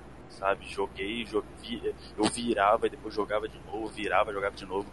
E, e com isso eu peguei uma, uma, uma paixão, uma intimidade muito grande com o personagem e, e com o console da SEGA, né? É, aí eu via meus amigos com Super Nintendo, e aí eu ia na casa dele jogar Super Nintendo enquanto eu ficava com Master System em casa. Eu acho que todo mundo aqui tinha essa troca, né? Quem não podia ter dois videogames, assim, na época, do valor, é, se você tinha da SEGA, você sempre jogava na casa do amiguinho um da Nintendo, né? É, e aí meu segundo videogame foi um Mega Drive, né? É, seguindo aí a, a lógica. E só que assim, eu queria ter um Super Nintendo, não lembro agora por que, que eu não tinha um Super Nintendo para jogar o Mario. Só depois de mais velho que eu fui jogar o Mario, mas eu criancinha mesmo era Sonic toda hora. É, além do Sonic, um dos jogos assim preferidos assim, da vida que eu carrego comigo até hoje é o Tartaruga Ninja da Mega Drive. E eu também joguei o de Super Nintendo. Eu sempre achei, eu, vocês são especialistas, vocês podem, vocês podem me dizer, né? O gráfico do Super Nintendo era melhor, não era? No Sim geral, não.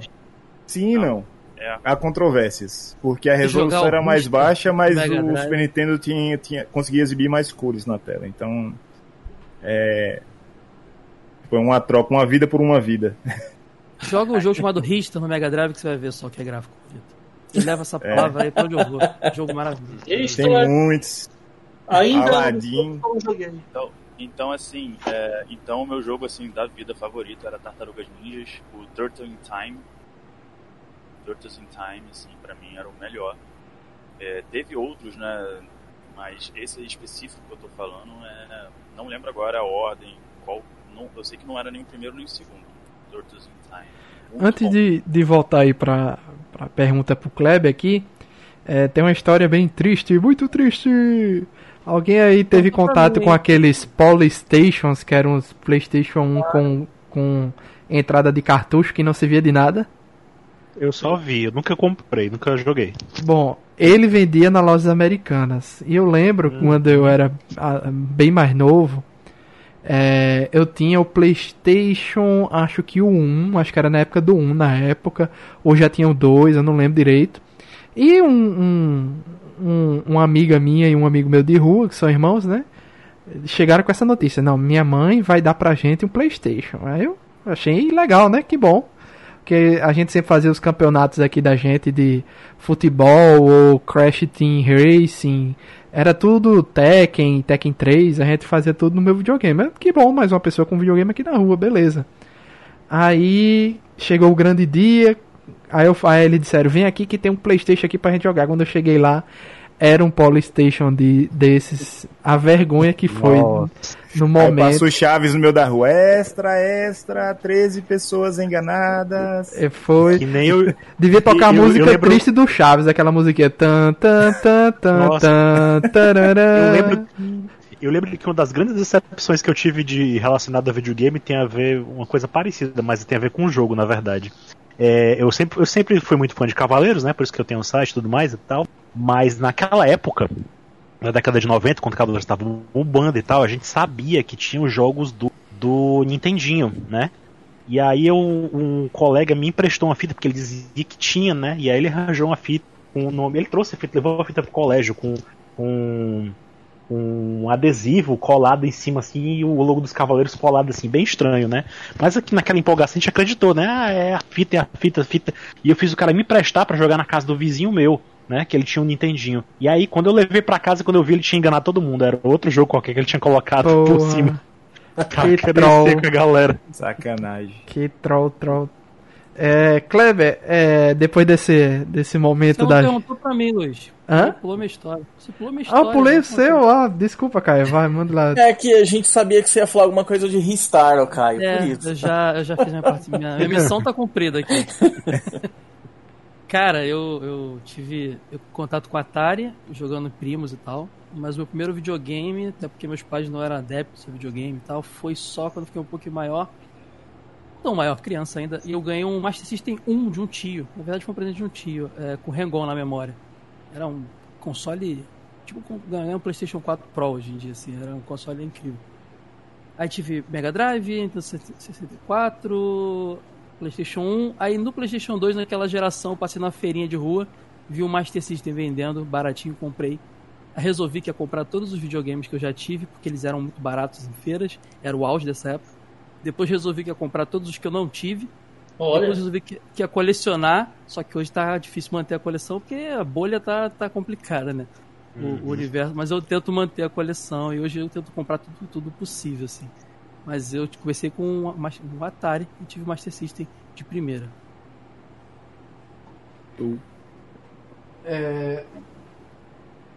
A pergunta que eu tinha pra fazer, Kleber, é o seguinte. Porque você que a- a- fica até impressionado com tanto vídeo que tem seu indo em busca de, de armazéns de videogames, de cartuchos, é, videogames Ah, é abandonados. É praticamente um, um Indiana Jones aí em busca do videogame perdido, né? É, como é esse processo de caça e conservação de videogames antigos? Porque eu já vi que tem o, não sei se vocês conhecem o Gus Lanzetta, Gustavo Lanzetta.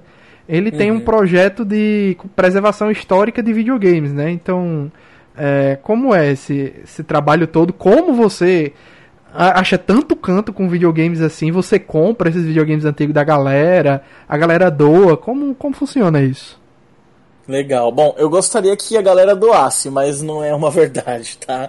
A gente, quando tá indo atrás desses desses videogames, essas caçadas que acontecem, antes tudo acontecia de forma bem despretensiosa, porque a gente precisava criar um conteúdo para o canal, então a gente fazia lá uma visita, conversava com a pessoa, tal. Mas depois eu criei um outro projeto que eu não faço mais parte agora, que é a Casa do Videogame. A Casa do Videogame é uma loja que eu abri com alguns amigos e depois de um ano eu acabei saindo do projeto e eles continuam hoje. E o dono da casa do videogame é o Elton, que o pessoal conhece como tiozão, que faz parte dessas caçadas com a gente, né? Então o que era uma brincadeira lá no início, hoje é um negócio, porque toda caçada que a gente vai gera conteúdo para o canal da Warp Zone e o lote que a gente encontra, quando negociado, ele vai para casa do videogame. Então o Elton compra para virar produto para venda lá na casa do videogame. Então, né? mesmo você É. não estando mais com eles, mas ainda estão integrados, ainda são amigos. Sim, sim. Não, é, aliás, somos amigos. Eu só não tô no projeto lá. Porque é, é, já era muita coisa para eu tocar. Não tava, eu não tava conseguindo balancear legal. E na mão do Elton, do tiozão, tá perfeita. A casa ficou uma coisa fantástica. Ele tá tocando muito bem. Então a gente faz esse projeto em conjunto. É, E como que surge? O primeiro vídeo foi o único vídeo que a gente teve que ir atrás de, de uma pauta para gravar. Porque depois daquilo, as pessoas que assistiram começaram a contatar a gente, falar assim, ó, ou eu, eu tenho um acervo e quero vender, ou eu conheço aqui na minha cidade tem alguém para vocês visitarem. Então todos os episódios do 2 em diante foram pessoas contatando a gente, falando, ó, vem aqui na minha cidade, visita aqui, ó, quero vender meu acervo. Tem coisas que a gente foi, visitou é, e acabou não trazendo nada, porque não valia a pena. E teve lote que a gente foi lá, sei lá, milhares de itens e a gente voltou com tudo. Pegava o carro do tiozão lá, que é uma doblô, a gente voltava é, duas, três, quatro, cinco vezes na cidade. É, como, por exemplo, quando a gente foi para Bauru, foi um lote que teve que fazer mais de quatro viagens, porque era muita coisa para um utilitário só e a gente é, não tinha como levar de uma única vez. Mas é muito divertido, ah, como eu falei, a gente não precisa procurar mais, o pessoal vem até a gente, porque muitas pessoas querem participar, né? Quando a pessoa fala assim, ó, aqui na minha cidade tem um lugar que vocês podem visitar para fazer um episódio e comprar o lote dessa pessoa, mas eu quero participar do episódio. Então isso é muito engraçado, isso acontece. E aí, no finalzinho do ano, a gente lançou alguns episódios também que fugia um pouquinho só do videogame. A gente estava indo atrás de, de coisas antigas em geral. A gente chegou a mostrar aparelho de som, é, um lugar lá, um ferro velho, que o cara fazia umas, é, umas customizações, umas coisas muito legais. Né? Saímos um pouquinho disso daí, o que tornou ainda mais interessante a nossa proposta e muito mais divertido pra gente, porque não ficava condicionado só a, a videogame, né? E dessas experiências, a mais, a mais legal, assim, para mim, foi quando a gente foi contatado por uma pessoa que tem uma locadora no interior do Paraná, tá? Ele achou um vídeo nosso, ele é cineasta. Para vocês terem noção, ele trabalha fazendo entre os filmes independentes que essa pessoa cria, ele faz aquelas reconstituições de caso que passam no Ratinho. É o cara que grava isso daí, né, pro programa lá. Ele encontrou a gente e falou assim: "Escuta, eu tenho uma locadora aqui, eu sou do interior do Paraná, e eu gostaria que vocês viessem pra gente fazer um episódio mostrando a locadora, contando a história e tal. E a gente foi, foi muito bacana porque ele levou a gente até lá, então ele custeou a nossa viagem de avião do time inteiro, a Caramba. gente ficou hospedado lá. É, foi muito legal. E o que, que a gente fez? Qual que era a grande é, sacada do negócio lá?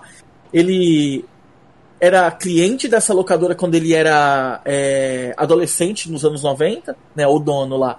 Ele era adolescente, ele era cliente dessa locadora. Aí a locadora fechou em 1998. O dono abaixou a porta, falou assim: ó, não trabalho mais com isso, não tá dando mais é, lucro, não, não é? Fech... simplesmente desceu a porta e deixou tudo parado lá. Aí ele, como cliente saudosista, é, pegou e falou assim: encontrou o dono anos depois, se não me engano, em 2017, e ele falou assim: comentou da locadora e o dono falou: olha eu tenho ela ainda inteira, completa, do jeito que era. Caramba, e aí, quase ele comprou. 20 anos depois. É, cara, assim, ele subiu a porta, todos os itens, os, todos os itens estavam lá, os cartuchos, as televisões, os aparelhos, todos lá. Ele comprou, negociou com o dono, e aí quando ele tinha isso em mãos, ele conheceu o nosso trabalho e falou: eu quero que vocês venham aqui fazer a gravação disso, para mostrar, tá? Foi fantástico, deu um episódio duplo com praticamente três horas de conteúdo. A gente Oh. foi lá, a gente vindo todos, eh, vendo todos os, os jogos, as fitas que estavam lá, os aparelhos, as TVs de época. Eh, foi assim, uma volta no tempo, de verdade. Foi voltar no tempo porque a gente se sentia ali nos anos 90, nada mudava, nada. Só se- quando você saía pro, pra fora, saía da locadora, você via que você tava em 2019. Fora isso, você se sentia nos anos 90. Então foi bacana. Como eu disse pra você, É esse É, aqui, isso- a última locadora, parte 1, parte 2? exatamente. Assim, É, eu vi um desses. é fantástico, né? É fantástico. Mas aí também vem assim, tem as partes negativas desse negócio também, né? Tem algumas pessoas que ficam com raiva da gente porque fala assim: "Ah, vocês estão indo nos lugares, compra tudo depois pra revender e não passa o contato, tal". Como se a gente tivesse a obrigação de passar os contatos dos, dos lugares, né? Mas é, tem, cara, tem muita gente que gosta, tem gente que, que desgosta, como tudo na vida, né?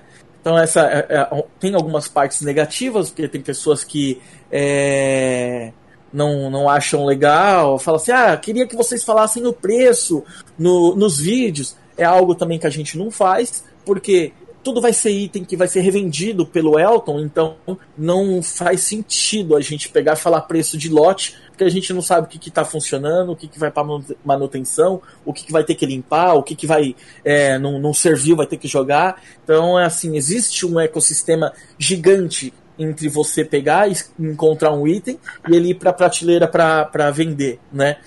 E um outro ponto também que é não digo negativo, mas é um ponto assim que a gente fica bem chateado que é os itens que a gente encontra não são itens que vão para nossa coleção.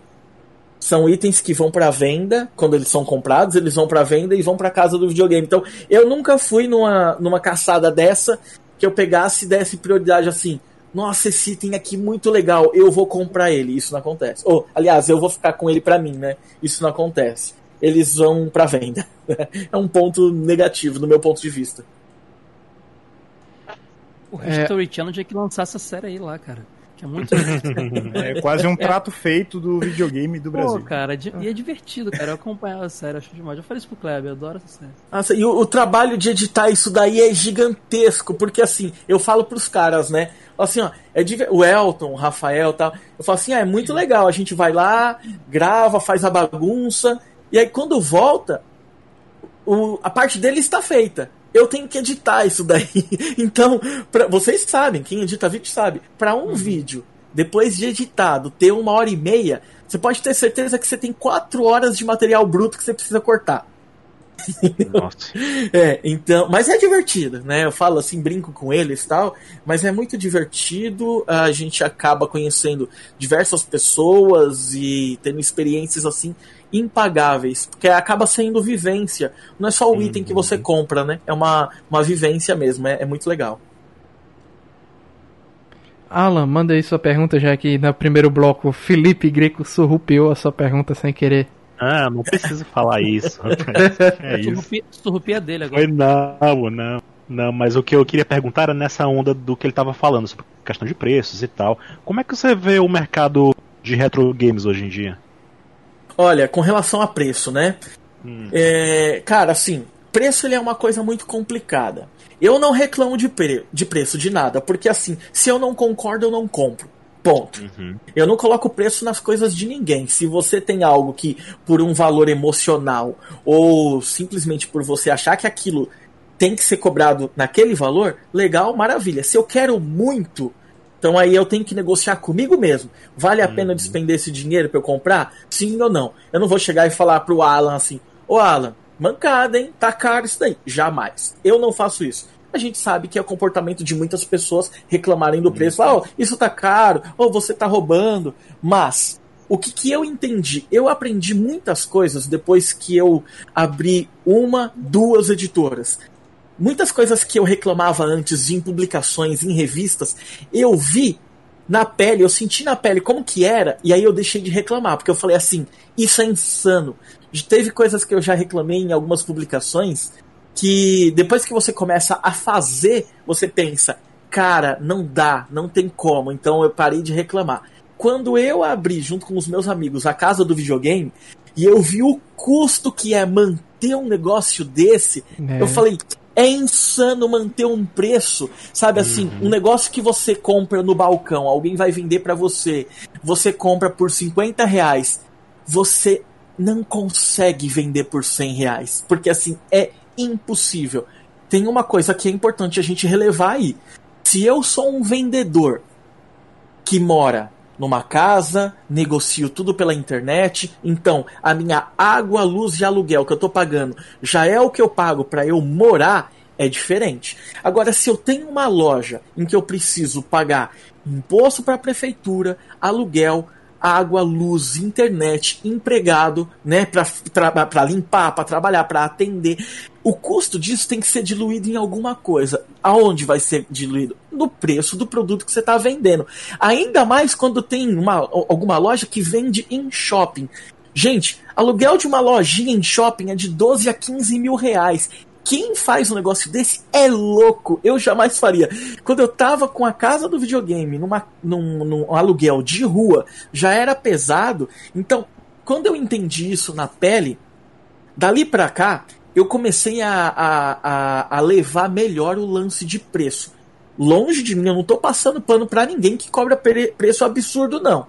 A gente sabe que um negócio que vale mil não pode ser vendido por dois, três mil sem a gente reclamar, sem a gente achar é, ruim. Só que o que eu não faço é abordar aquela pessoa e falar que aquilo não vale 3 mil, isso não é, não faz parte do meu perfil, eu simplesmente não compro, não negocio, mas também eu entendo se aquela pessoa que ao invés de vender por mil, tá vendendo por mil e quinhentos, eu entendo qual que é o, o, o, buraco do negócio aí, entendeu? Uhum. Por mas isso que hoje sente, eu... Hum. Mas você sente que o mercado hoje em dia ele tá. Ele ainda está se expandindo nessa área ou está minguando? Como é que você, você vê hoje e daqui para frente? Olha, é, minguando eu acho que não tá não. Expandindo eu não diria também, mas é um negócio que não vai parar tão cedo. Eu vejo a galera fazendo o seguinte, ao ponto que tem muito colecionador de longa data se desfazendo da sua coleção, e eu vejo isso acontecendo muito, tem muita gente entrando na parada agora, seja por moda, seja por nostalgia, seja pelo que for. Essa pessoa está entrando, então o mercado está girando talvez hoje não esteja saindo mais, como antigamente, muito das mãos de quem era um é, dono, sei lá, um, um, usuário final daquilo que comprou nos anos 90 e está simplesmente re revendendo. Então é bem provável que hoje boa parte dos itens estejam saindo da mão de quem já coleciona e não vai colecionar mais para mão de quem está querendo começar a colecionar agora ou para quem, quem ainda já estava colecionando. O que eu quero dizer é, o preço mais alto hoje, um dos pontos é esse é difícil você encontrar um produto vindo da mão de quem não joga mais videogame há muito tempo, mas tinha quando era criança, tá passando para frente. Hoje você vê itens vindo de quem já está se desfazendo de coleção. Então, o item que valia 50, essa pessoa comprou por 100, tá revendendo por 200 e o lojista tem que passar por 300. Então isso encarece mesmo o preço. Eu vejo isso acontecendo com uma frequência gigantesca. E aí tem tudo aquilo que a gente entra, né? Aquela, o valor emocional, é, coisas que vêm de fora pela alta do dólar. Esses dias eu tomei um susto. Tomei um susto porque assim, eu fui indicar aqui uma câmera para uma pessoa que falou assim, poxa, que câmera que você usa para gravar é, os vídeos pro YouTube e tal? Falei assim, olha, é, no meu computador, no externo eu uso uma GoPro, no meu computador eu uso essa daqui. Quando eu passei o link para a pessoa, eu fui procurar o link e passar para a pessoa. O link do, do, do, produto sendo vendido aqui no Brasil. O que eu paguei 800 reais numa câmera que era top, coisa de um ano e meio atrás, hoje, por conta da alta do dólar, tá dois pau e meio. Eu falei, eu não compraria jamais uma câmera é. dessa hoje, né? Então tem todos esses pontos. Agora, se eu acho justo ou abusivo, eu acho muita coisa abusiva. Mas eu não, não tenho como. Poxa, eu não dou preço no, no, no negócio dos outros, cara. Eu não, não consigo é. fazer. Eu não consigo. Não e consigo. o mercado está se adaptando muito, né, gente? Porque teve a onda gigante aí do, do Raspberry Pi, né? Que, que o Alan comentou é, muita gente comprou, né? Que era aquele kitzinho que vinha o Raspberry Pi, vem o é. controle, não sei o que, aí isso já. Eu tenho. Eu tenho mais simplesinho, mas eu sei, eu, eu vejo aqueles bonitinhos que o pessoal faz as caixinhas no formato dos videogames antigos. Uhum. é uma graça. Tem um amigo meu da. Tem um amigo da gente aqui da, da Paraíba que ele fazia. Ele vendia o kit junto com aquele a machinha e os botão num controle num, arcade, né? Um controle arcade é, de madeira, tal, era muito bonito. Ele fazia uma personalização muito show de bola. E não sei se vocês já viram, é, já tem aí um que é um similar ao Game Boy, que não é bem um Raspberry Pi, é uma outra coisa. Sim, sim, sim, eu já vi. Um pequenininho com quatro botões na frente, né? Que é também multi-emulador. É, exatamente, do mesmo jeito. E... É um tal de SUP, parece, né? É, exatamente. E, a, e o mercado mudou tanto, tão rapidamente, que as próprias empresas se adaptaram, né? Um amigo da gente, que é advogado, nosso amigo João Leão, ele, ele ganhou de, de aniversário de namoro, parece, ou foi de aniversário mesmo, um Mega Drive portátil que é oficial, a galera tá lançando. Aí a Super Nintendo, a, a Nintendo lançou o Super Nintendo Mini, Mini, aí o PlayStation lançou também, a Atari lançou, tudo com preço bem, bem elevado. Decente, né? É, o pessoal olha, bem, eu posso ter o Raspberry Pi com tudo por tal preço, ou ter essas versões aqui que são praticamente emuladores bonitinhos oficiais, muito mais caro. Então tudo isso é muito, é muito complicado, o preço do dólar, como o Kleber falou, vai modificar muito o preço de tudo. Então, e entra muito mesmo, é muito como o Cláudio falou, essa questão emocional também, do fã, da pessoa que quer ter o item de coleção mesmo também, entendeu? Às vezes não adianta de nada você ter um Raspberry Pi, mas não tem a mesma sensação de ter o videogame É. original, antigo, entendeu? Não é eu mesma sou, coisa. eu sou o defensor do hardware real ferrenho, é. assim.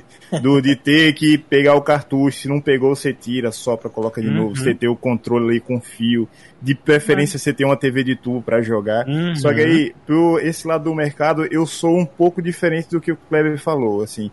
Se for um produto que eu vejo que vale um valor alto e a pessoa pede um valor alto, nesse caso eu não falo. Mas tem muita gente sem noção. E O pessoal hoje, muita gente tá entrando nessa ondinha que retrô agora parece que é uma mina de ouro.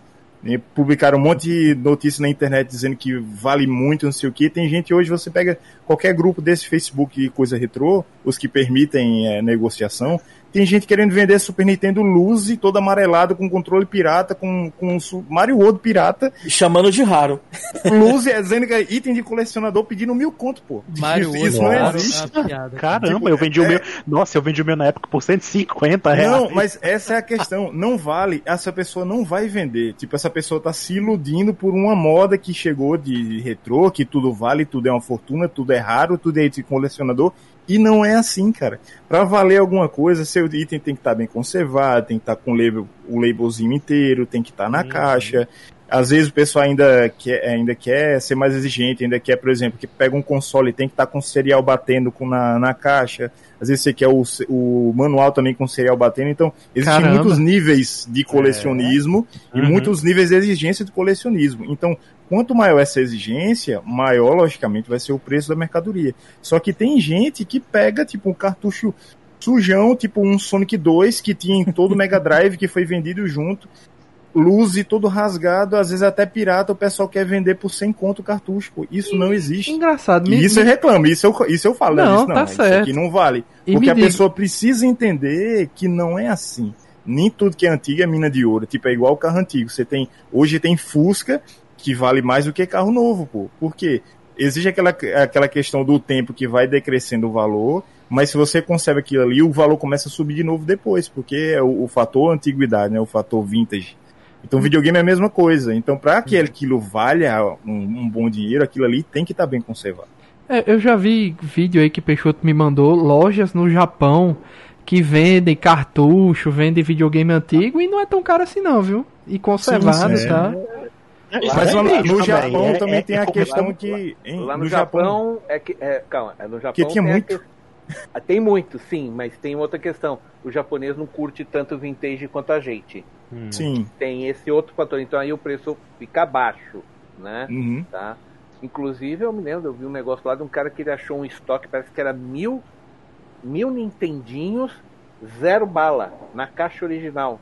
Era resto de um estoque de uma loja que fechou e que descobriram lá num canto. Ele comprou tudo e está revendendo ainda, até hoje, tá? Você pode comprar um Nintendinho que nunca foi já usado e que Lacrado. ficou mais- e, lacrado e que ficou mais de 30 anos na caixa. É, eu falo é. pelos meus jogos que eu comprei, porque assim, como eu sou colecionador de coisas de cavaleiros, eu tenho quase todos os jogos originais de- dos cavaleiros, né? E quando eu tava lá no Japão, era caro os jogos originais desse, nesse esquema aí de ter caixa, manual, tudo bonitinho, impecável. Esses eram muito caros, entendeu? Lógico, você encontra os mais furreca, assim, né? rasgado ou faltando alguma coisa ou outra, você encontra mais barato nessas lojas grandes, como a, a Super Potato lá, que é a mais famosa de, de, de jogos que tem lá no Japão, que é lá na Yakihabara. E esse, esse pessoal descobriu o mercado internacional é, não faz muito tempo, né? Então, assim, por mais que seja barato hoje lá, já não é barato como dois, três anos atrás. A gente vê que hoje eles descobriram que o mercado internacional paga e paga bem e deu uma subida no valor, né? A gente percebeu isso. Ainda vale muito a pena, claro. Mas não é como antigamente, Sim. né? Eles também entenderam que a maioria das pessoas que estavam chegando lá para comprar as coisas era tudo estrangeiro, né? O pessoal que vinha, estava viajando, passava lá para poder fazer a, a feira, né? Lá, às vezes para completar a coleção, às vezes só para revender por um preço mais alto aqui no Brasil, independente É. do motivo. Sempre tinha estrangeiro comprando lá. Eu tenho dois amigos que viajaram pro Japão e os dois eram questão de chegar lá e fazer a festa lá na, na loja. Tipo, trouxeram nada de coisa japonesa, assim, de, de souvenir do Japão. Trouxeram só videogame antigo, cartucho, é, controle, coisa que não se acha por aqui. Prioridades. É, prioridades. Denison, você pode fazer a próxima pergunta aí da pauta, por favor? Próxima pergunta da pauta. Vamos lá, voltar para a pauta que eu estava olhando o tweet. Hum... 2D ou 3D, meu querido? O que, que você acha? O que, que você prefere? O, bom e velho 2D pixelado pixel art ou o 3D modernoso, quase fotorrealista e até já chegando no fotorrealismo na geração atual? Olha, é, eu tenho aquele problema do da pessoa old school que não gosta, não consegue se desprender da coisa antiga, né? Então 2D pra mim, sem sombra de dúvida. E quando a gente fala de 3D, eu acho aquele 3D rudimentar do PlayStation 1 lindo. Pra mim não tem esse papo de envelheceu mal não. Se envelheceu mal, melhor ainda. Eu gosto daquela coisa mal feita e o 2D. Não cara, eu vai acho- dizer que você adora Superman 64, né? não, não. Aquela coisa linda. Só que Ah, tem mas um é jogo, porque tem, tem um vários jogo- elementos, né? Tem o É. tem a jogabilidade, isso pesa de você gostar ou não Isso. de um jogo, né? Verdade. Agora, por exemplo, um jogo. Aí, saiu, sai um pouco da pergunta, mas entrando nesse do Superman 64, um jogo que não é ruim como a internet printa, que é, é o ET de Atari.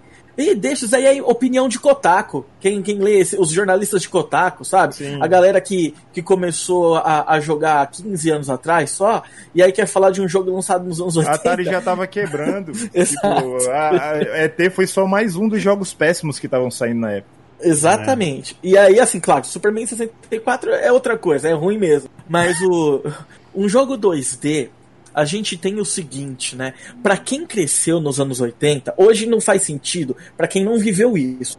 Né? Mas pra quem cresceu, a gente tinha muito daquilo de você ter que ser criativo pra imaginar o que, que você tá jogando. Então, quando você via, é, por exemplo, o, o Mario 1 no Nintendinho, você não via só aquele Mario. Você, você imaginava que aquele cara ali, ele tinha uma roupa cheia de utilidades, um monte de coisa que ele tirava ali de acessório e tal. E ainda mais no Atari, quando o inimigo era um quadrado, a- o objeto era um quadrado e o personagem era um quadrado. Então, assim, a imaginação tinha que Pois ser é. maior ainda. Então, Kong, imaginar uma partida de tênis vendo dois quadrados indo pra cima e pra baixo ali. Exato.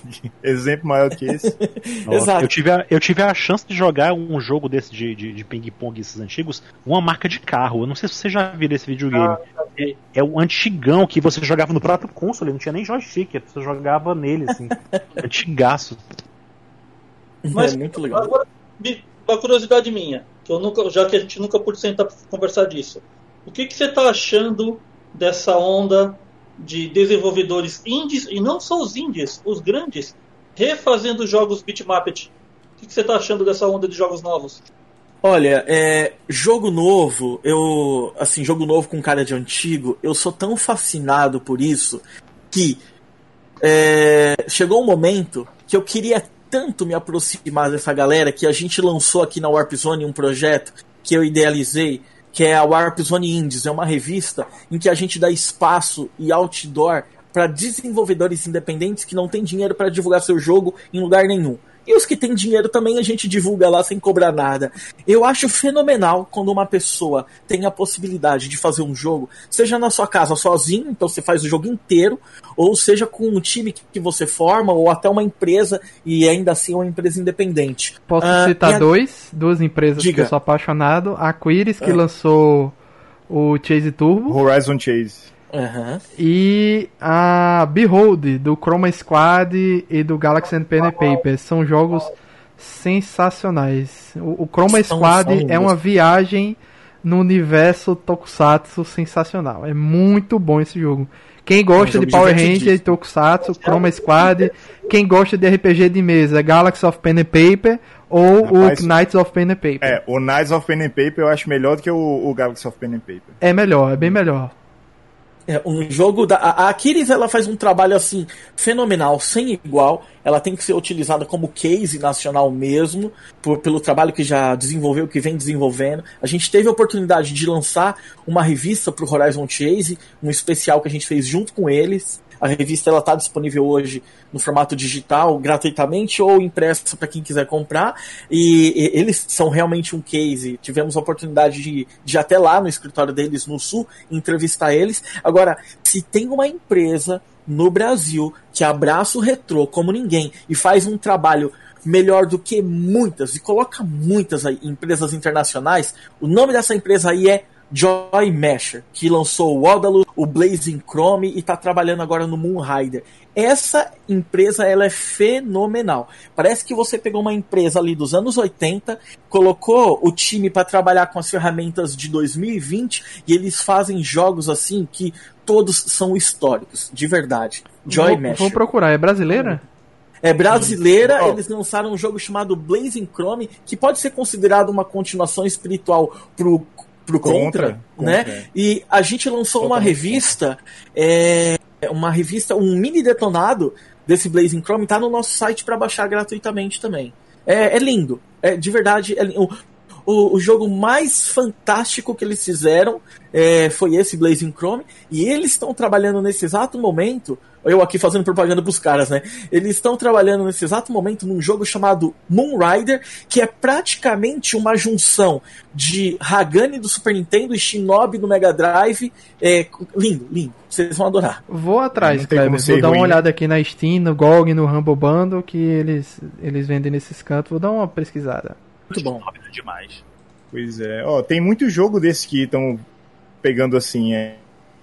Tem o Blood Stand, que saiu oh, resgatando ali os órfãos de, de Castlevania.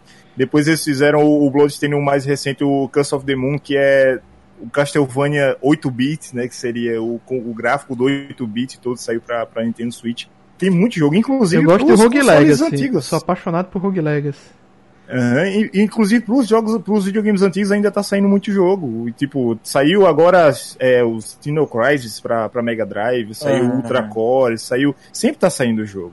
Ó, é eu vou, deixar, eu vou deixar uma dica aqui para vocês. Eu tenho certeza que todos vocês vão me agradecer, quem tá escutando e quem tá aqui com a gente no, no, no, no cast, tá? Vocês vão me agradecer depois, que é, ó, entra na Steam, procura um jogo chamado Biolab Wars ele custa só 5 reais, é de uma empresa nacional chamada Second Boss e é um plataforma maravilhoso. Vocês vão adorar. Depois vocês vão lá, vocês vão me mandar assim, putz, obrigado. Oi? Tem pra Switch já? Tem pra Switch, verdade, tem pra Switch também. É, eu costumo jogar bastante na Steam, por isso que eu, eu tô até colocando o link aqui no chat para vocês, tá? Depois vocês vão me agradecer. O jogo é divertidíssimo. Gráfico ah, simples. Só 99 só no, no Steam. É. Lindo, gente. É, enfim, se não vou me alongar demais, mas esse jogo ele é fenomenal, vocês vão adorar. 40 minutinhos de gameplay, você termina ele no nível normal. Só que aí você não consegue parar de jogar. Você vai continuar jogando, que o fator replay dele é excelente. É... Até diga aí, Kleber, seu nick na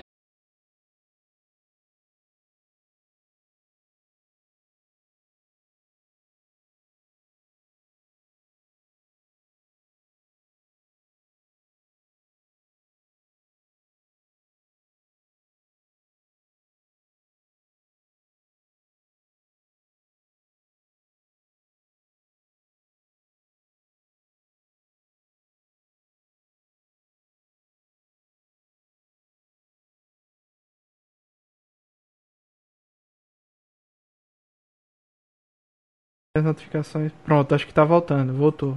Voltou. Voltou. Uhum. Então. Só veja aí se voltou mesmo. Voltou, voltou. Voltou, voltou. voltou. Certo. Então, desculpa aí pra cair o vídeo, gente. Queria perguntar pro Kleber, nessa onda de jogos novos com cara de velhos, quando saiu o Switch e foi anunciado, eu fiquei maluco. Eu queria saber a sua opinião, já que você tem uma visão positiva desses jogos modernos com cara de velho. Octopath Traveler, um jogo é, meio isométrico, só que com personagens 2D tipo Final Fantasy VI, só que totalmente 3D pixelado, volumétrico. Você chegou a ver esse jogo? Sim, vi. Esse jogo é fenomenal. A gente deu uma nota sobre ele no, no portal da Warp Zone. E é o que você falou, Denison. É um jogo com o estilão de Super Nintendo. É um 2D com transparência ali de 32 bits, vamos falar que é uma trans, um jogo que deveria ter saído na transição do Super Nintendo pro PlayStation 1. E ele é da Square, mas o que mais me chamou a atenção é tem a trilha sonora é, dele é feita por um cara chamado Yasunori Nishiki. E ele já trabalhou em jogos até da Konami no passado. É um cara que faz um trabalho lindíssimo, porque ele ele consegue deixar você a imersão no jogo é a trilha sonora. De verdade. Saiu em 2018, se não me engano, pra, uhum. pra Switch, né? Mas quando ele saiu, a gente pegou, a gente recebeu um código dele aqui, que não ficou comigo, infelizmente. É, os códigos são passados para os redatores, porque eles que fazem as matérias pro portal, né? E eu pirei. Porque quando a, a, a Square lançou isso daí, eu olhei e falei assim: é um jogo de Super Nintendo barra PlayStation 1. É, e, é, não é independente. Né? Teve a, a, colaboração de um estúdio que faz jogos independentes. Esse, eu não lembro o nome desse estúdio agora, tá? Não lembro. Mas que é. A Square pegou e falou assim: ó, vou colocar na mão de vocês aí. Coloca aí, tá? Vocês que têm experiência em lançar jogo independente. E aí eles fizeram esse trabalho maravilhoso, né? Em colaboração com a Square. Eu digo para vocês, gente, joguem. Mas antes de jogar, escutem esse jogo. Ele é lindo demais. A trilha sonora é maravilhosa. Você se mandou. Então você vê do, da versão ah. um pouco mais rearranjado das músicas. Nossa. Caiu o queixo. É, é. é. E, e, eu acho que é assim. É, ele. A gente tem aqui, né, um, um clima muito de Super Nintendo. Então foi direto no, no coração saudosista do, do fã. E a música, cara, a música te, te faz cair o queixo. Eu, eu lembro de eu pegar, receber o código, não conhecia, e aí a assessoria de imprensa pediu pra gente fazer um, um review, tá? Acabei que não, não, não saiu em vídeo porque eu não fiquei com o código, mas quando a gente começou a jogar, nossa, eu falei, isso daqui é. Sabe, quando a gente teve o lançamento no PlayStation do. É, do Star Ocean 2, que Nossa. teve o 1 no Super Nintendo, o 2 no PlayStation, ou melhor, quando saiu o. O. Qual que é o nome do jogo, gente? É, ah, o Tales of Fantasia do, do PlayStation. Outro, que, outro fantástico, nossa. É, é isso. Ele é o Octopath Traveler. Ele é o jogo que deveria ter saído naquela época. Trilha sonora linda, gráfico fantástico e você se sente jogando um spin-off de Final Fantasy, mas com os gráficos de antigamente. Ah, tentei é comprar, lindo. mas é muito caro, bicho, Octopath. Ele tá caro? caro Caríssimo. Porque ele é muito bom mesmo. Me apaixonei pelo jogo visualmente, mas quando eu fui ver o preço, eu ih, botei na lista, mas ele nunca baixa de 100 reais. Ele é muito caro, ele é 200 e pouco, se eu não me engano. E é um jogo que foi meio que underrated, né? Você vê mesmo que só teve apelo para as pessoas que realmente jogavam naquela época de, de Mega Drive, é. Nintendo, PlayStation 1. E o preço Porque não ajudou, hoje as né? pessoas né? Não, não, não é nem a questão de preço, porque hoje tem muito jogo que você vê o pessoal comprando aí com DLC, o jogo completo sai é. por mais de mil reais. Só que e, a questão, é, mil que a questão é reais? é porque as pessoas sim, ó, se você for, tem muito jogo aí que se você for comprar o jogo base e as DLC, você paga muito mais que isso. É. Não, e o pô, dólar também que... não tá ajudando, né? Porque a gente pega o convertido. Isso é o complicado. Sim, é, pois é. Né? Mas é. aí esse jogo só teve apelo pra galera das antigas. O pessoal de hoje só quer joguinho de tiro, Free Fire e GTA e Minecraft. Respeite é, agora, o, GTA e o Minecraft. não não, não relação... defendo o Free Fire, mas o resto. e Fortnite. É, com relação à ah, trilha gosto, sonora, eu, eu fiquei impressionado com a trilha sonora, que até o Denison compartilhou com a gente aí o, o link, né? Eu fiquei impressionado porque no primeiro momento, quando eu comecei a escutar, é, e eu vi o nome do, do compositor, eu falei assim, não, não é possível, porque é Yasunori Nishiki. Ah, aí eu tomei aquele susto, e aí, claro que aí eu percebi que eu tava na cabeça, porque a trilha sonora, uma das trilhas sonoras mais fantásticas já feitas na história, é a do Chrono Trigger, e foi feita por um Yasunori também. Só que o Yasunori Mitsuda, eu pensei assim, não, não é possível. Até procurei para ver se ele não tava assinando com algum pseudônimo, mas não, são pessoas diferentes, mas é, é um outro Yasunori que faz um trabalho sem igual, né? Vale muito a pena. Se você não quiser jogar, compra para escutar. Você vai gostar. Bom, Caio e Felipe são os próximos a fazer pergunta. Caio tá vivo aí ainda aí? Tô aqui, tô aqui, tô acompanhando aqui. Ô Kleber, tem uma pergunta na pauta que é parecida com uma que eu já ia fazer. Eu vou, que é o seguinte, é, a gente está vivenciando, a gente falou agora dessa onda da nostalgia, e essa onda não acontece, não está acontecendo só nas revendas, né? A gente vê fora dos videogames, o mercado de vinil superaquecido, isso, a nostalgia está muito em voga. Nos videogames a gente está vendo muitas IPs voltando. A gente está vendo muito remake, muito reboot, muito remaster, perdão. A gente está vendo muito, muitas continuações. Streets of Rage 4 é um grande exemplo, Wonder Boy, é, Resident Evil, os originais sendo ganhando remake. E a gente está vendo também muitos consoles, muitas marcas relançando os consoles em versões mini, com as, pelo menos a biblioteca principal ali da, que eles têm direito e tal. Aí eu queria saber duas coisas de você. Queria saber é, se você acha que esses consoles são uma resposta a emulação, pirataria. Não que emulação e pirataria seja a mesma coisa, mas é, eles tentando capitalizar, viram que tem mercado para isso. E qual IP que você gostaria de ver, algum, algum clássico aí que você gostaria de ver? Um remaster, um reboot, alguma coisa do tipo? Pô, legal. Bacana a pergunta. Olha, cara, eu não vejo como uma resposta direta à pirataria.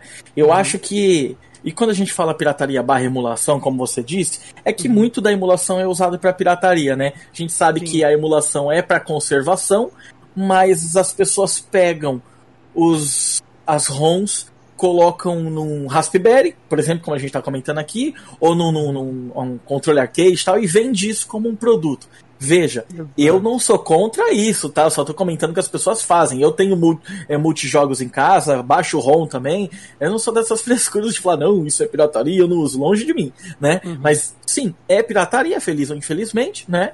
Mas a gente consome, eu gosto demais. E eu acho que não é bem uma resposta, no meu ponto de vista. Eu acho uhum. que essas empresas elas olham e falam assim: pô, tem um filão nesse mercado aí, eu vou entrar, vou ganhar dinheiro também. Sabe, assim, é, se estão vendendo isso, se eu criar um produto, vai vender. A Nintendo apostou, deu super certo. Claro que depois uhum. aí outras empresas é, tentaram e não tiveram o mesmo êxito, como a própria Sony com o PlayStation é, Mini, né, Classic Mini, injustamente criticado por muitas pessoas, mas assim, como o case da Nintendo ninguém teve no relançamento como mini das coisas. A, a SEGA com o Mega Drive, que o pessoal ficou super receoso no início, saiu e, e saiu muito bem, lindíssimo, um trabalho com aqueles add-ons, os negócios muito legais. Uhum. A a Konami, né, barra Hudson Soft com o PC Engine Mini, que é fenomenal também.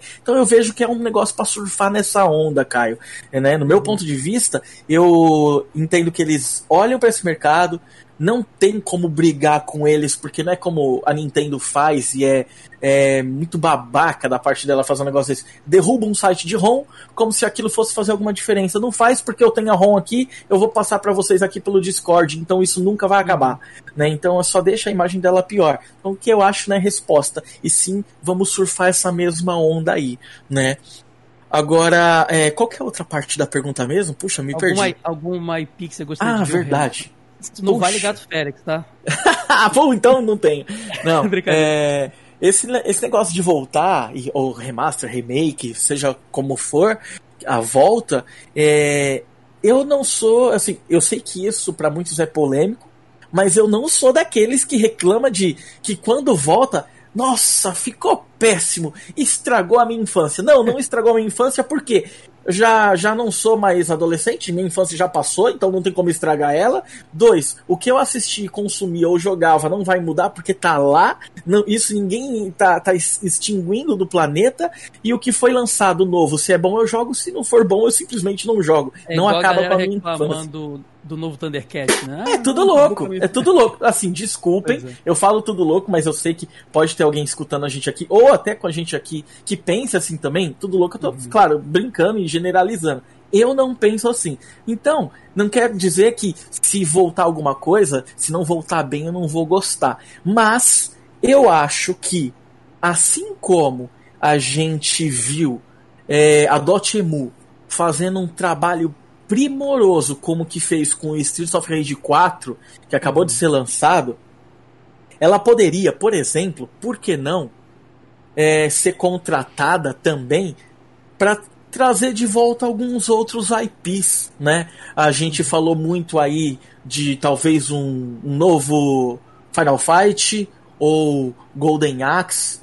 né? Imagina só a gente ter, por exemplo, um Capitão Comando com esses gráficos novos, né? Então, eu gostaria que, se, que voltasse sim, né, nas mãos dessas empresas. Agora, se eu pudesse escolher uma única IP, eu deixaria o meu querido DuckTales de fora, porque eu queria o 2 é, sendo feito com os gráficos que o, o 1 foi relançado, mas eu votaria para ter uma continuação nos moldes do Might Final Fight de Nintendinho, que para mim é o jogo definitivo.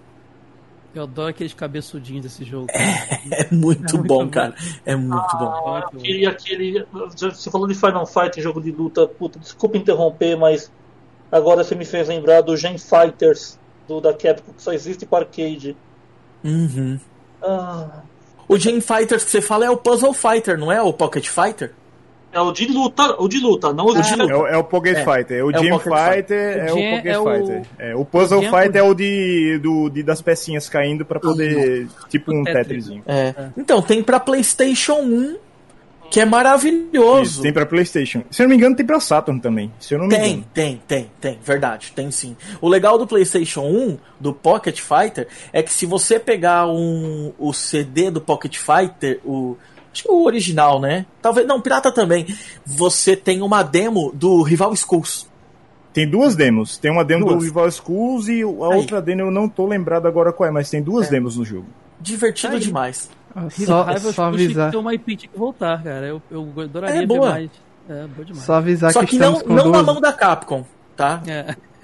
estamos com duas horas já de live e é, eu vou cortar algumas perguntas, vou deixar Felipe fazer a próxima.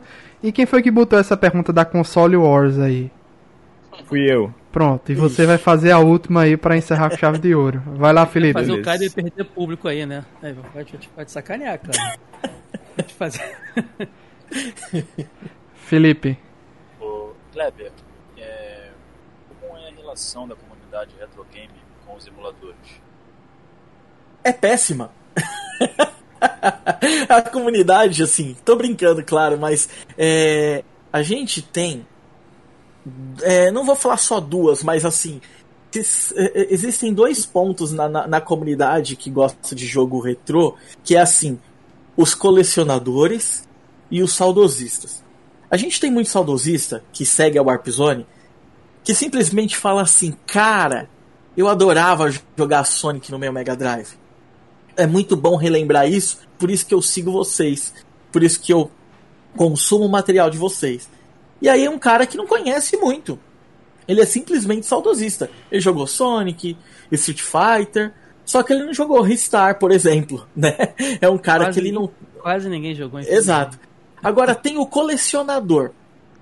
O colecionador, ele tem hoje um uma como que eu posso dizer? Ele tem uma visão da emulação. Gente, eu não tô assim, eu tô falando aqui, não são todos, eu não quero generalizar, mas a gente vê assim, muitos colecionadores, eles preferem jogar no hardware real, que acho que até o Alan falou aqui pra gente também, né? Que prefere no hardware Uhum. real, tal. Eu sou colecionador.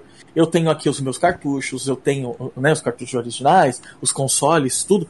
E eu entendo que isso, assim, de verdade, é é imprescindível você jogar. Pra ter a experiência de antes, não tem igual, de verdade. Só que a comunidade, muitos colecionadores olham a emulação como algo assim: ah, não, nunca vai substituir. E não vai mesmo porque não é esse o propósito. O propósito da emulação, e aí já não é uma opinião minha, tá? Isso daí é um fato. ela foi criada para você preservar o que vai sumir. Sim. O console que vai parar de funcionar, o cartucho que vai deixar de existir. Ah, mas assim, não. Esse meu Mario World vai comigo até o fim da vida, beleza. Depois com o seu filho, com o filho do seu filho, e vai chegar uma hora que todos os Mario Worlds vão parar de funcionar. E aí vai existir emulação, que, mesmo não sendo perfeita, mesmo tendo slowdown, mesmo o timbre da música não sendo da mesma forma, você ainda vai ter a experiência de jogar o Mario World. Né? Então, o objetivo da emulação é a preservação. Quantos e quantos filmes lá na primeira metade do, do, de, dos anos de 1900 se perderam porque eles não foram digitalizados? O início do cinema. Então a gente tem a, a felicidade da emulação ter começado em tempos da gente conseguir manter viva o, vivos os jogos e os consoles que ainda não sumiram. E agora a gente não vai perder nunca mais. Claro que tem uma outra coisa que a gente vai deixar de emular porque não se achou, não sabe que existe, né? Agora, do ponto de vista da comunidade, tem pessoas que enxergam isso como uma coisa boa, a emulação como preservação. Mas muitos colecionadores, não generalizando, olham que a emulação é uma coisa ruim. Ah, não, não, não gosto, não uso. Eu uso sim, muito. Capturar a tela, Vai fazer revista que nem nos anos 90, que você tem que tirar foto? Não, eu dou print screen aqui, então eu uso bastante, uso bastante emulador e é, eu, eu, gosto, eu gosto. Cara, eu tenho o Everdrive, que é que, assim, o, o colecionador que é um pouquinho mais maleável, ele fala, não, eu tenho Everdrive, pelo menos no console original eu jogo. Gente, vejam, eu não estou criticando a pessoa que fala e faz esse tipo de, de coisa. Porque eu também faço isso. Mas o que eu tô querendo dizer é. A emulação ela não é tão bem vista, porque respondendo a pergunta, por muitas pessoas da comunidade, e eu tirando como base quem segue a Warp Zone, mas é a galera que é aquela colecionadora é, mais hardcore, né? É, eu vejo dessa forma. E a emulação tá aí para isso, cara. Adoro. Adoro. E eu jogo no normal porque só jogo no hard se abrir alguma coisa que no normal não abre. Senão eu não sofro, não. Ah, só vai no normal. Nem isso eu tento em nenhum jogo, Deus me livre. Eu, eu, eu quero jogar para me divertir, né? Pra ficar. Eu já me estresso com, com as injustiças do FIFA. Imagina jogar ainda esses jogos difíceis. Vai, vai jogar contra Hard Cops no Mega Drive, vai jogar Alien Soldier, vai, pra ver o que é sofrimento. Deus me livre. Aquele oh. Kleber, Kleber só um instantinho. O que é Everdrive que eu não entendi? A... Desculpa ignorar. O Everdrive é um cartucho de memória flash. É um cartucho que tem um EEPROM regravável e um leitor de cartão SD. Ah, então você rapaz. coloca as ROMs todas no cartão e o Everdrive tem um menuzinho que você escolhe qual jogo você quer jogar e você joga a ROM no console original. Rapaz, que. Ele não emula, ele roda não emula. É. Caramba, isso, isso é muito Caio, massa, pô. Isso que o Caio falou é a coisa mais linda do mundo, porque assim, ó, se você tiver a pachorra de falar pro colecionador hardcore que você usa o Everdrive, que você gosta de emular a ROM, ele vai querer te matar. Que vai, não, isso não emula, não. Ele simula o hardware, não sei o que. Pois é. Pra, pra você ter uma ideia. uma aula de engenharia, né? Eletrônica. Pra você ter uma ideia, eu tenho toda a biblioteca do Mega Drive do 32X do Master System num cartucho só. Quer prati, prati, é, é, praticidade maior do que essa? Não tem. Caramba, é, bicho. É, é perfeito. Agora, um sonho, né? É o sonho que a gente tinha naquela época, na verdade, né? Pois é. Eu vi uma história uma vez, não sei se é real, de um amigo, que o Panzer Dragon original é, a SEGA, a desenvolvedora, tinham perdido os códigos sim, originais. Sim. Por isso que nunca teve remaster e tal, agora vai ter um remake. Agora, gente, desculpa aí, não... mas esses minizinhos que estão lançando aí são tem um emulador rodando ali dentro. Sim, sim, todo mundo sabe, é emuladorzão grande. Tanto é que o pessoal aí hackeia o sistema, tira o, o emulador oficial e coloca outro emulador que rode outra coisa. Tem gente jogando PlayStation no Super Nintendo Mini. Aí no, sim. No Nintendinho Mini. Bota então, fé, tipo, é pra sacanear essa galera.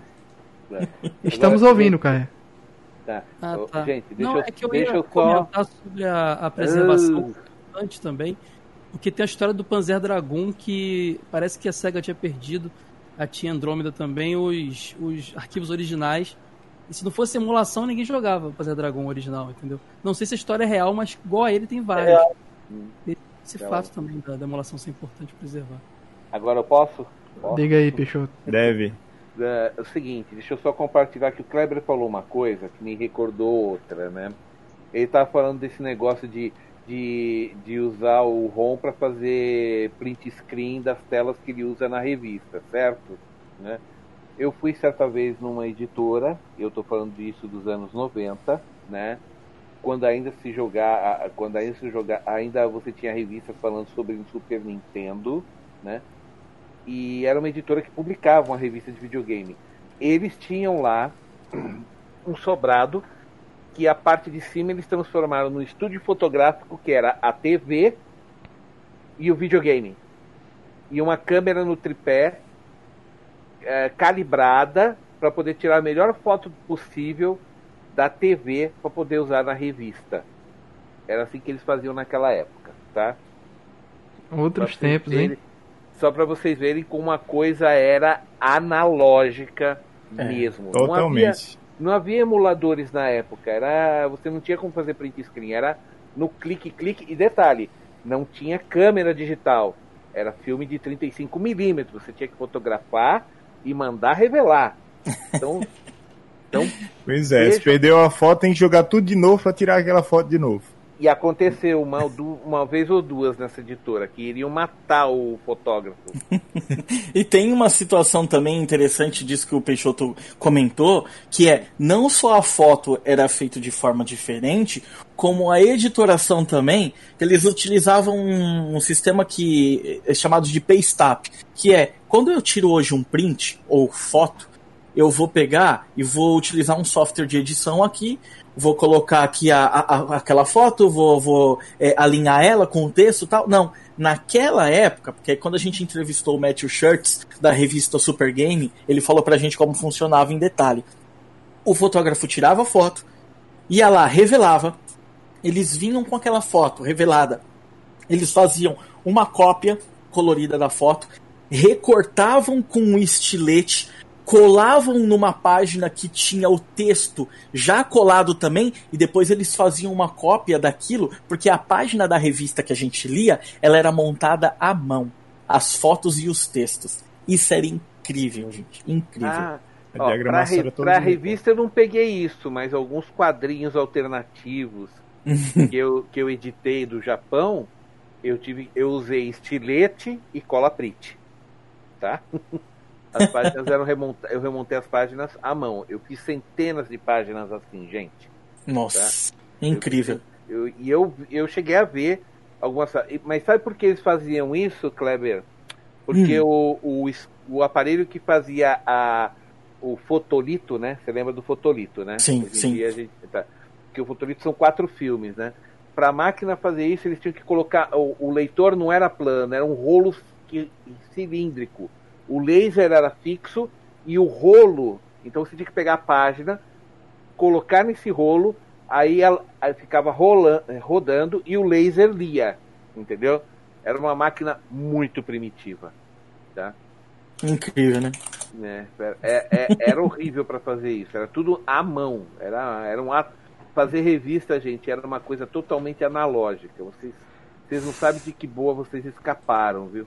Né? Sidney, você tá aí com a última pergunta nas suas mãos. Beleza. Agora, antes de, de fazer a última pergunta, só fazer um adendo à questão da emulação que o, o Kleber falou, muito bem colocado também. É outra coisa, por exemplo, que eu vejo, é, uma das coisas negativas, não, com, não é, para a emulação, mas para jogos de mídia digital que o, a mídia física você tem a, esse fator de preservação. Hoje eu consigo pegar um Atari e jogar o jogo que o pessoal jogava nos anos 70 e 80. Mas se você pegar um jogo que é 100% digital, por exemplo, você pega um, um joguinho que saiu agora há pouco tempo, por exemplo, pega um Sonic Runners.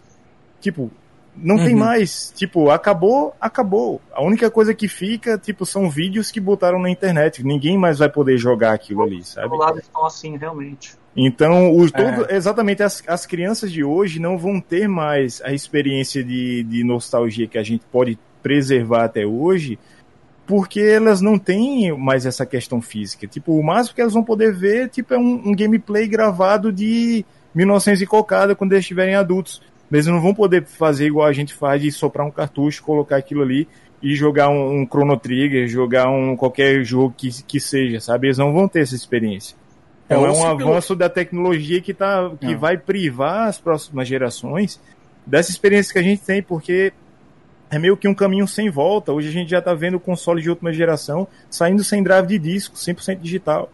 Então, tipo, é um, um, Assim, é prático, é muito prático. Realmente a praticidade é, é ótima. Você não precisar esperar um cartucho chegar, tipo, no day one você tá lá com o jogo certinho ali para jogar junto com todo mundo, mas isso aí eu acho que tem mais ônus do que bônus. É, ou se pelo menos a gente tivesse a opção de manter de alguma forma esses jogos, né? Porque é, não só por ele ser digital e não estar tá na nossa estante, isso é ruim. Pra gente que está acostumado, a gente gosta de colecionar, é um fator muito ruim. Mas o ponto pior, eu acho, é a gente não ter acesso nunca mais. Nunca mais. Exemplo, você tem ah, um jogaço que saiu na época de PlayStation 3 e Xbox 360, que só saiu nas lives deles, né? Que é o Scott Pilgrim. Eu tenho. Hoje, então, eu faço hoje, questão de não deletar perder, nunca do meu 360. É. Se der problema no HD, pronto, já era, Deus. Exato, nunca mais você vai jogar. Péssimo isso, uma pena. Pois é. Então lá vai a, a pergunta para encerrar essa questão do, dos jogos antigos. O seguinte: Hoje a gente vê, tipo, resquícios, a gente vê respingos das console wars antigas. Hoje você vê molecada brigando na internet pelos teraflops aí de Xbox e PlayStation e de ah, que eu tenho mais exclusivo, tenho isso, tenho aquilo. Muito triste. Só que isso aí, só que isso não é nada junto da famosa, da, daquela console wars, né? A famosa famigerada console original, que era Mega Drive contra Super Nintendo, né? A gente sempre tinha aquele negócio de, ah, é o Mario ou é o Sonic? Você não pode gostar dos dois. Tipo, tinha, tinha essa rixazinha, né? Esses fanboys então, mil grau aí são um saco, bicho. É, pois é, mas aquilo ali, esse negócio de fanboyismo já começou lá atrás. Aqui no Brasil ainda pegou um pouquinho ali de, de Master System Nintendinho, mas o negócio o bicho pegou mesmo. Foi Mega Drive Super Nintendo, isso a gente não tem como negar. Então eu quero saber de vocês, o Kleber primeiro e depois vocês aí de que lado você tava nessa briga aí? Você era era ceguista ou era nintendista? Olha, resposta, eu eu era e ainda sou nintendista, porque eu cresci oh, É porque eu cresci jogando clone, né? É, eu, eu joguei muito. Eu joguei Mega Drive em 89. Né? Nossa, você jogou em 89, hein? Que boyzinho. Não. A minha família era muito humilde. É, perto da linha de pobreza, a gente não tinha o que comer. Mas o meu pai, ele tinha uma eletrônica, ele trabalhava consertando aparelho dos outros. Então, nos anos 80, o que não faltava na minha casa era videogame, videocassete e TV. Porque as pessoas que podiam, tinham condição, traziam de fora esses aparelhos, chegava aqui no Brasil feliz da vida e não pegava colorido, levava na eletrônica do meu pai para ele transcodificar tanto o videogame quanto a TV, quanto o videocassete. Então eu tive é, muitas vezes esses aparelhos em casa. Tá certo que nem sempre era o mesmo, porque eu ficava duas semanas com um Mega Drive, que era o tempo que o meu pai recebia, arrumava, ficava testando para ver se o problema não voltava, e aí a gente entregava para o cliente que tinha levado lá. Aí o próximo console era o quê? Era um Atari. Depois era um Nintendo. Então eu joguei Famicom, eu joguei Altered Beast em 1989 no, aqui no Brasil, né? Mas não tinha dinheiro para comer, não tinha comida em casa, mas tinha o Mega Drive mas tá testando tá jogando lá. top de linha, né, Exatamente. Então, mas assim, o eu tive o meu videogame, o Nintendo, meu primeiro Nintendinho foi um Turbo Game. Isso foi a minha formação, porque eu joguei muito. Dali, na sequência, eu tive um Super Nintendo. Na época do Nintendo 64, eu pulei, sim, tive o, o PlayStation mas foi o único console é, que eu segui na geração sem ser da, da Nintendo. Isso me tornou nintendista, que eu não vejo é, com maus olhos, eu enxergo que quando você é, tem uma preferência, é como um time de futebol. É, como você não. É, você não sai por aí falando, ah, que Corinthians e Palmeiras o quê? Eu gosto é de futebol, não existe isso. Você gosta de assistir todos os jogos? Sim, mas você tem um time de preferência. O que eu não sou a favor é da galera que fica fazendo aí as brigas extremas. Eu gosto de brincar assim, nas lives da Warp Zone, quando tem a possibilidade de zoar o Mega Drive, o Master System, a gente brinca, eu principalmente, porque boa parte do time da Warp Zone é ceguista, uh, e muitas pessoas pensam que eu sou ceguista porque a gente lançou os livros de luxo Mega Drive, agora Master System, cadê a Nintendo que vocês não lançam tal? A resposta que eu dou é a SEGA é gente boníssima, é uma mãe e a Nintendo é um pé no saco, não libera nada, né? Então esse é o grande problema dela. Mas sou nintendista, cresci jogando Mario e tenho um Mega Drive aqui em casa hoje, claro, jogo Mega Drive, adoro, mas a minha formação toda ali foi em base de Mega Man, Castlevania, Chrono Trigger, Zelda, Donkey Kong Country, Final Fantasy, então não tem como. Coincidentemente são os mesmos jogos que ainda saem hoje em dia, então, né? Exato. Então é, é, qual o console favorito hoje em dia? Nintendo Switch, claro, sem dúvida. Ah, meu sonho é o Nintendo Switch. Então tá 1x0 pra Nintendo. Vamos continuar essa votação aí. Eu voto Nintendo, 2x0 Nintendo, porque. E a SEGA fez muito bem em sair do mercado de hardware e focar nos jogos e pronto, é isso aí. É... Quem é o próximo? Peixoto. Oi. Vote aí. Nintendo ou Sega? Nos Nintendo, anos 90. Sega, PC Engine, PlayStation 1. Change my mind. Change my mind. Tá bom? Tá? É, inclusive, um os dos jogos que eu jogo por- até hoje da SEGA é o Football Manager, né? E amo o Football Manager da SEGA. Então, pra mim, eles focaram bem em outras coisas, mas pra mim, no, no overall, é Nintendo. Então, de, Peixoto votou em SEGA? 2x1. Não. Sega, Nintendo, PlayStation e PC Engine. Não, mas só pode escolher dois. Só tem duas Ah. opções. O, o Mega ou o Super Nintendo. Ou é Sega ou é Nintendo. É, O Sega ou Nintendo? É, a gente segue do Nintendo. O que, que você gostava mais? Eu tive, eu tive os dois. Me Olha, diverti pra caramba com os dois. Mas se é pra escolher um, então vai ser o Mega Drive, porque eu joguei muito, muito com ele. e Eu gostava das, das animações de abertura, coisa que no, na Nintendo não tinha. 2x1. Eu vou deixar os 2 a 1. mais suspeitos pro final aí. Vamos ver, Denison.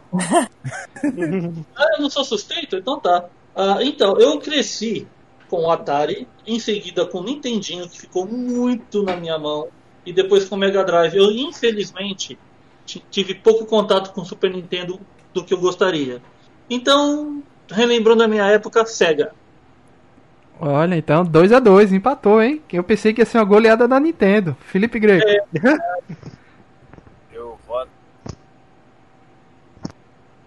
Qual... Ih, repete o áudio. Cadê? Cortou? Repete aí. Ah, Cortou, Sega. Greco. Opa. Sega! Virou! Eita, 3x2. Alan. Sega! É, Ah, mas eu já falei, eu sou. O meu videogame do coração da vida é o Super Nintendo. Eu tenho o Switch até hoje. Acho que eu tenho mais 3x3. consoles da Nintendo do que. Eu tenho mais consoles da Nintendo do que coisas da, da, da Sega ou de outros, outras plataformas aí. Então acho que é Nintendo mesmo. Esse clássico tá tão bom quanto aquele Flamengo em Santos que foi 5x4. Então vai. 3x3. Então. 3x3? 3x3. Pronto, vai lá, Caio.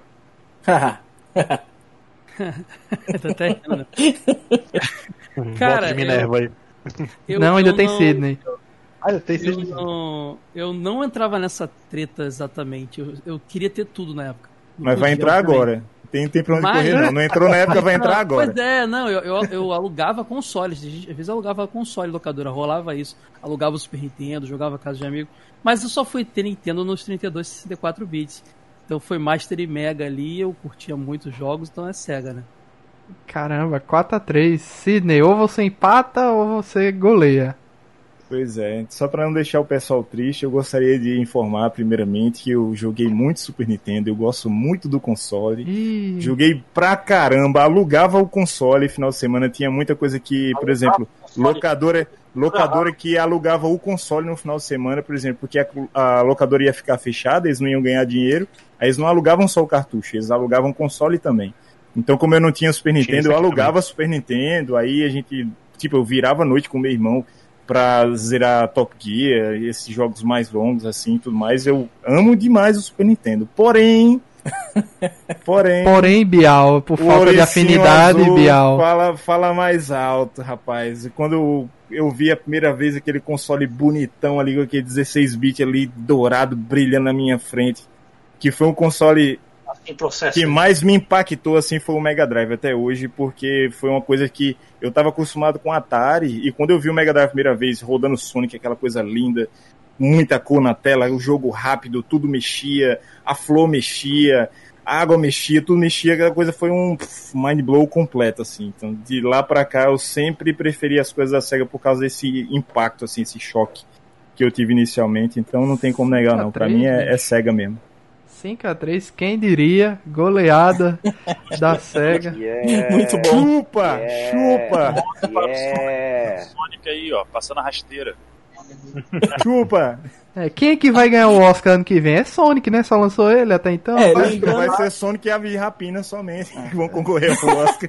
E Homem Invisível. Todas. O Sonic que passou a rasteira aí é o Sonic Porco Espinho, não ouriço, tá? Estamos Exato. falando de padrão.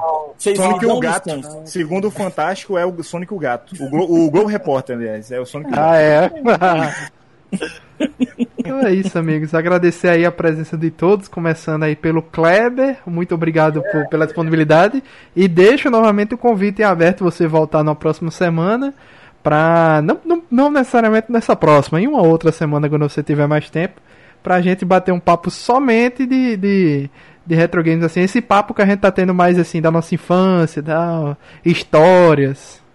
Fiquem abertos. Legal, bacana. Eu agradeço muito o convite de vocês. Gostei muito de conversar com todos. Quem eu já conhecia, quem eu não conhecia também, maior satisfação aí foi conhecer vocês virtualmente. Foi muito bacana. E trocar essas experiências aqui, a gente retorna, sem sombra de dúvida. É, obrigado aí, Sidney, também outro estreante aqui no Nerd Debate do Resistência Retro Gamer. Agradeço demais o convite, né, para falar desse assunto que é, é recorrente aqui na- no meu dia a dia. Né, videogame retrô aqui em casa sempre tem um instalado ali para tipo, bater a vontade de jogar alguma coisa. Também para alimentar as redes sociais do, do, do podcast, para definir pau- pautas do podcast. Né, sempre tem gente perguntando. Então, falar sobre isso para mim nunca é demais. Né? A hora que você chamar, se estiver livre, vou estar sempre por aqui. Valeu, Caio Hansen, do Jogo Velho. Muito obrigado. Kleber, foi um prazer trocar essa ideia com você, pessoal todo aí. Sempre que precisarem é só gritar que eu tô aí. Abração, gente. Valeu. E o pessoal aqui que já, já é da casa, já tá acostumado aí com. Já tem a cópia da chave. É, Hum. Alan Nicole. É, foi um prazer, legal. Quero, quero ver essa segunda rodada de conversa acontecer, viu? A, o cursorzinho do Continue tá rodando aqui. É promessa, é promessa. Promessa é dívida. É, Felipe Greco. Valeu, eu. É isso aí, poucas palavras, um homem muito emocionado. Denison Ghiseline aí do NMX. Ah, co- como o rapaz disse aí, o continue tá chamando. Vamos para a próxima fase, porque o, o jogo vai ter. a- Agora virou franquia e a gente tem que continuar agora. E Sérgio Peixoto, não podia faltar. Olha, Kleber, valeu, viu? Valeu aí. Obrigado aí por ter acompanhado o, traba- o trabalho que a gente faz também, né? E dia 28 é minha vez com você, né? Sim, senhor. No canal da Warp Zone. Vamos É, todos assistir ao vivo. É, eu vou tá, eu tô, Ah, é eu- legal. e, o- e, o- e o pior, eu vou ter que estar barbeado, cabelo arrumado, né? Porque vai ter que ter câmera, né? Então, Exato. Ah, aí pelo não- menos é o seguinte, né? Aí eu vou tentar apresentar shampoo em rede nacional, né? Que muita gente pergunta como é que ela é, quer ver ela, ela em, ao vivo. Boa! Aí. Então tá bom, mas Kleber, valeu, foi muito legal. Muito bom a gente matar aí as saudades dos bons tempos, quando a gente se divertia, quando a gente era feliz e sabia, né? né? E vamos aí às próximas. Então é isso, pessoal. Obrigado a todo mundo que ouviu até o final. E até o próximo podcast. Valeu! Tchau, tchau! Valeu! Tchau, tchau! Valeu. Um abraço.